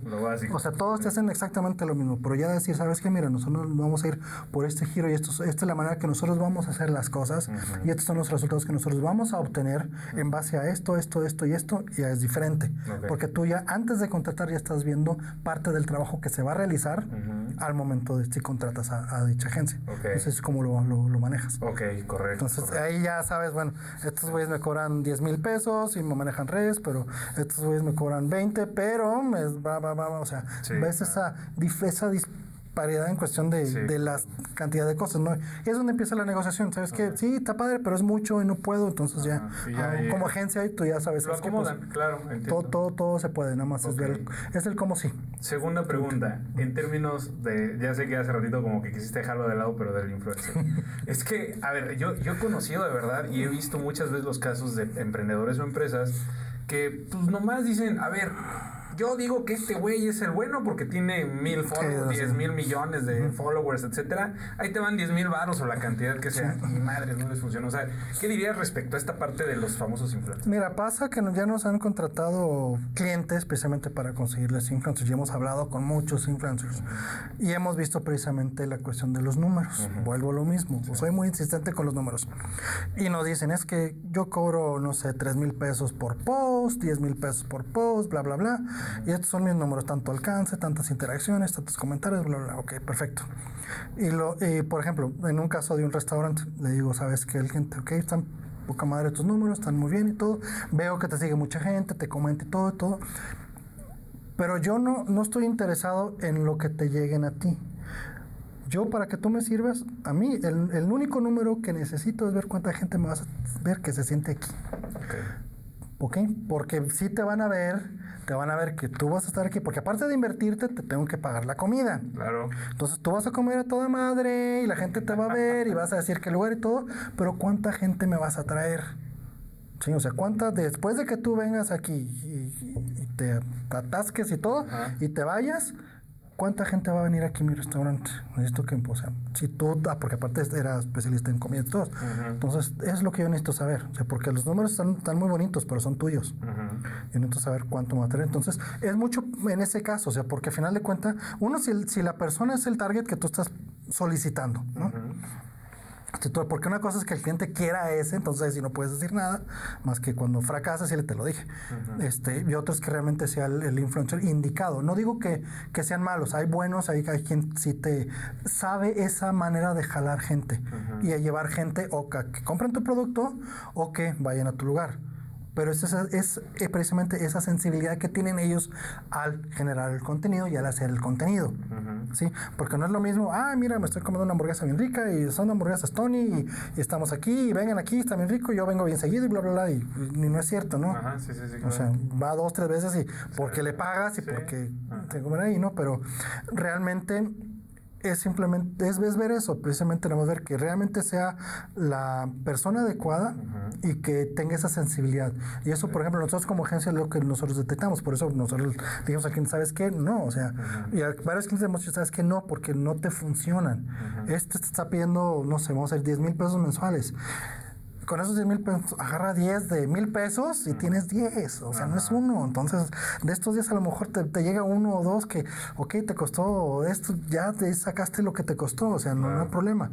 Entonces, puedes diversificar en esa parte. Entonces, es un ganar-ganar. Gana el influencer que no es tan conocido y no pierdes tanto tú y puedes ganar también de ahí. Esa es la manera de poder jugar precisamente con esa parte. Entiendo. O sea, no, no nada más es porque es muy popular, te va a servir a ti. Sí, sí. Pero es, es, saber, uno, negociar con él, que realmente si es bueno y tiene esa, como te digo, sensibilidad de, de, generar esos contenidos que te pueden apoyar. Este, y si no, pues búscale por otro lado. Totalmente. Es como muchas veces con la parte de posicionamiento. Sabes que esta palabra es muy popular y todo el mundo busca, sí, pero es muy competida y te cuesta no sé, 300 pesos el, el clic. Pero de esta misma puedes sacar estas 20. Y te cuestan, no sé, 3 pesos el clic. Pues mete las 20. ¿Sí? Entonces te evitas esta y le das la vuelta a esa por todas las demás. Claro. Y te da el mismo resultado o te da más resultado. Entonces es la manera de poder jugar, obviamente, con, con esa parte y, y, darle la vuelta por cuestión de los números. Ok, ok, perfecto. Mira, lo bueno, pues digo, insisto, sigo teniendo 18 preguntas y además yo soy súper preguntón, siempre lo digo, soy bien preguntón, pero bueno, digo, también ya, ya nos echamos un buen rato. La realidad es que sí, sí llevamos un buen rato, se me hizo muy interesante la plática, pero pues bueno, para terminar, dinos dónde te puede encontrar alguien que le pueda llamar la atención, que diga, oye, pues mira, ese Lalo ya de todo lo que nos platicaste, pues mira, ya si tiene duda y que eres bueno, pues no sé qué, no sé qué andaba escuchando, ¿no? ¿Dónde te puede encontrar? Mira, bueno, nuestra página es gruponeo.com.mx, este, redes sociales igual Grupo, Grupo Neo, este, Twitter es Grupo Neo Oficial. Y en Instagram también. Instagram también, también, sí, Grupo Neo Oficial. Y Ahora el teléfono es 442-476-0986. 0986, perfecto. Sí, y ahí cualquier duda, pregunta, mentada, lo que sea, con gusto las, las recibimos. Todo, todo, es bien recibido, todo, es información y todo nos sirve. Justo lo que acabas de decir. al final échemelo porque va a ser información finalmente. Así, bueno o malo, todo sirve entonces. Es correcto. Oye, Eduardo, de verdad, muchísimas gracias. La realidad es que. al contrario. Yo me siento muy agradecido con las personas que también se prestan para estar regalando la información el, el, conocimiento, que al final es lo que le decimos, ¿no? Que, que, sea, que le dicen contenido de valor. Pues bueno, yo creo que eso lo determina la gente que lo escucha, que lo ve, que Exactamente. Lo, que, lo, que la, a la que le llega, si tiene valor o no. Pero son muy, son, siguen siendo todavía pocas las personas que se atreven todavía a, a dar esos puntos finos que tú diste hoy y que lo hacen literalmente, pues mira, para que sepas cuate. O sea, ya al final lo que tú hagas con eso, si lo ignoras o lo tomas, es tu decisión. Pero son muy pocas y eso yo lo agradezco muchísimo. de verdad, te agradezco. Al contrario, mira, a mí me gusta mucho compartir. O sea, la verdad, yo es un granito de arena de lo que me han dado a mí. O sea, porque al final de cuentas, mira, soy honesto, a mí nadie me enseñó. Yo todo, bueno, más bien yo, yo lo aprendí de mucha otra gente. O sea, si te digo de quién lo he aprendido, o sea, quiénes han sido mis mentores, con quién de mis mentores tengo muy buena relación todavía, y seguimos platicando y todo, y debatimos y discutimos. Porque al final de cuentas, sé que yo no lo sé todo. ¿sí? Entonces yo lo aprendo de otro lado. Entonces yo puedo también transmitir esa información adelante, porque nada está escrito, ¿no? Y lo que yo digo no es ley, o sea, es lo que en base a mi experiencia, simple, sencillamente, ¿sí? Y lo que yo he aprendido de otra gente, en base a su experiencia, porque al final de cuentas es una industria que está cambiando, por eso este, no es una, no puede ser una materia bien, eso lo, lo escuché de, de, un, de, un, de, uno de mis mentores, que decía, es que no puedes hacer una carrera de algo que está constantemente cambiando. Claro. Dice, por eso no puedes hacer una maestría en cuestión de, la, de marketing digital, porque en seis meses ya tienes que cambiar todo. Todo, todo, todo, todo lo Sí, tienes que claro. volver, a- volver a manejar. Por ejemplo, antes de Inbound había otra metodología que se llamaba SOSTAC, Ok. que de ahí se derivó la parte del Inbound, o sea, ha sido una transformación, ¿no? Esta nació en el 95, esta nació en el 2007, entonces ha sido alrededor de 10, 12 años, ¿no? Entonces ya estamos esperando la nueva tendencia, ¿no? Que como, como tal, el embudo de marketing ya no es embudo, ahora es un círculo. Son es- es- esas evo- evoluciones que hacen que sea muy complicado que tengas una materia como tal y la empieces a impartir año con año, año con año. Y la vayas cambiando cada determinado tiempo. No, esto va, es extremadamente rápido como va evolucionando. Entonces, hacerlo como una carrera per se, como tal, es algo complicado, ¿no? Entonces, por eso es mejor diplomados, hay másters, que llaman que no son maestrías, son másters, que te dan es- estas bases, ¿no? Pero al final de cuentas, la mejor experiencia es la que tienes ya cuando estás, como todo, enfrente de la computadora, con lápiz y papel, apuntando todo, haciendo todas las estrategias, o, o cualquier otra carrera, ¿no? O sea, si eres doctor, pues sí tienes la teoría, pero hasta que no se te monte un enfermito y le digas que, entonces te das cuenta realmente cómo son las cosas y cómo es muy diferente, como los doctores, cada paciente tiene sus dolencias y se cura de diferente manera. Tenemos que ver en la cuestión de marketing que es igual, cada empresa tiene sus dolencias, se cura de diferente manera, aunque sea el mismo giro. ¿Sí? Aunque sea el mismo giro, cada uno es diferente, ¿sí? Aunque, por ejemplo, en bienes raíces, ¿no? Vendes una casa de un millón de pesos, pero hay N cantidad de personas que lo quieren comprar. Y no a todos les vas a dar el mismo mensaje. Totalmente. Porque no todo les duele de la misma manera. Entonces es como lo tienes que, que percibir y como lo tienes que, obviamente, solucionar, ¿no? y, es, y es como es. Entonces, Claro. a mí me gusta mucho precisamente compartir lo, lo que sé, digo, porque cuando nos vayamos de aquí no nos vamos No a vas a ese conocimiento. Sí, Entonces, claro. prefiero, José, compartirlo y pues en lo que le pueda ayudar yo a la gente, estén dentro de mis posibilidades, o sea, pues, adelante, o sea, no tengo ningún, ningún problema, ¿no? Excelente, qué bueno que piensas así, mi querido Eduardo. Y pues bueno, una vez más, de verdad, muchísimas gracias. No, no, al contrario. Y pues mis queridos amigos, nos estamos escuchando en un próximo episodio. Muchas gracias también por haber llegado hasta el final de este capítulo.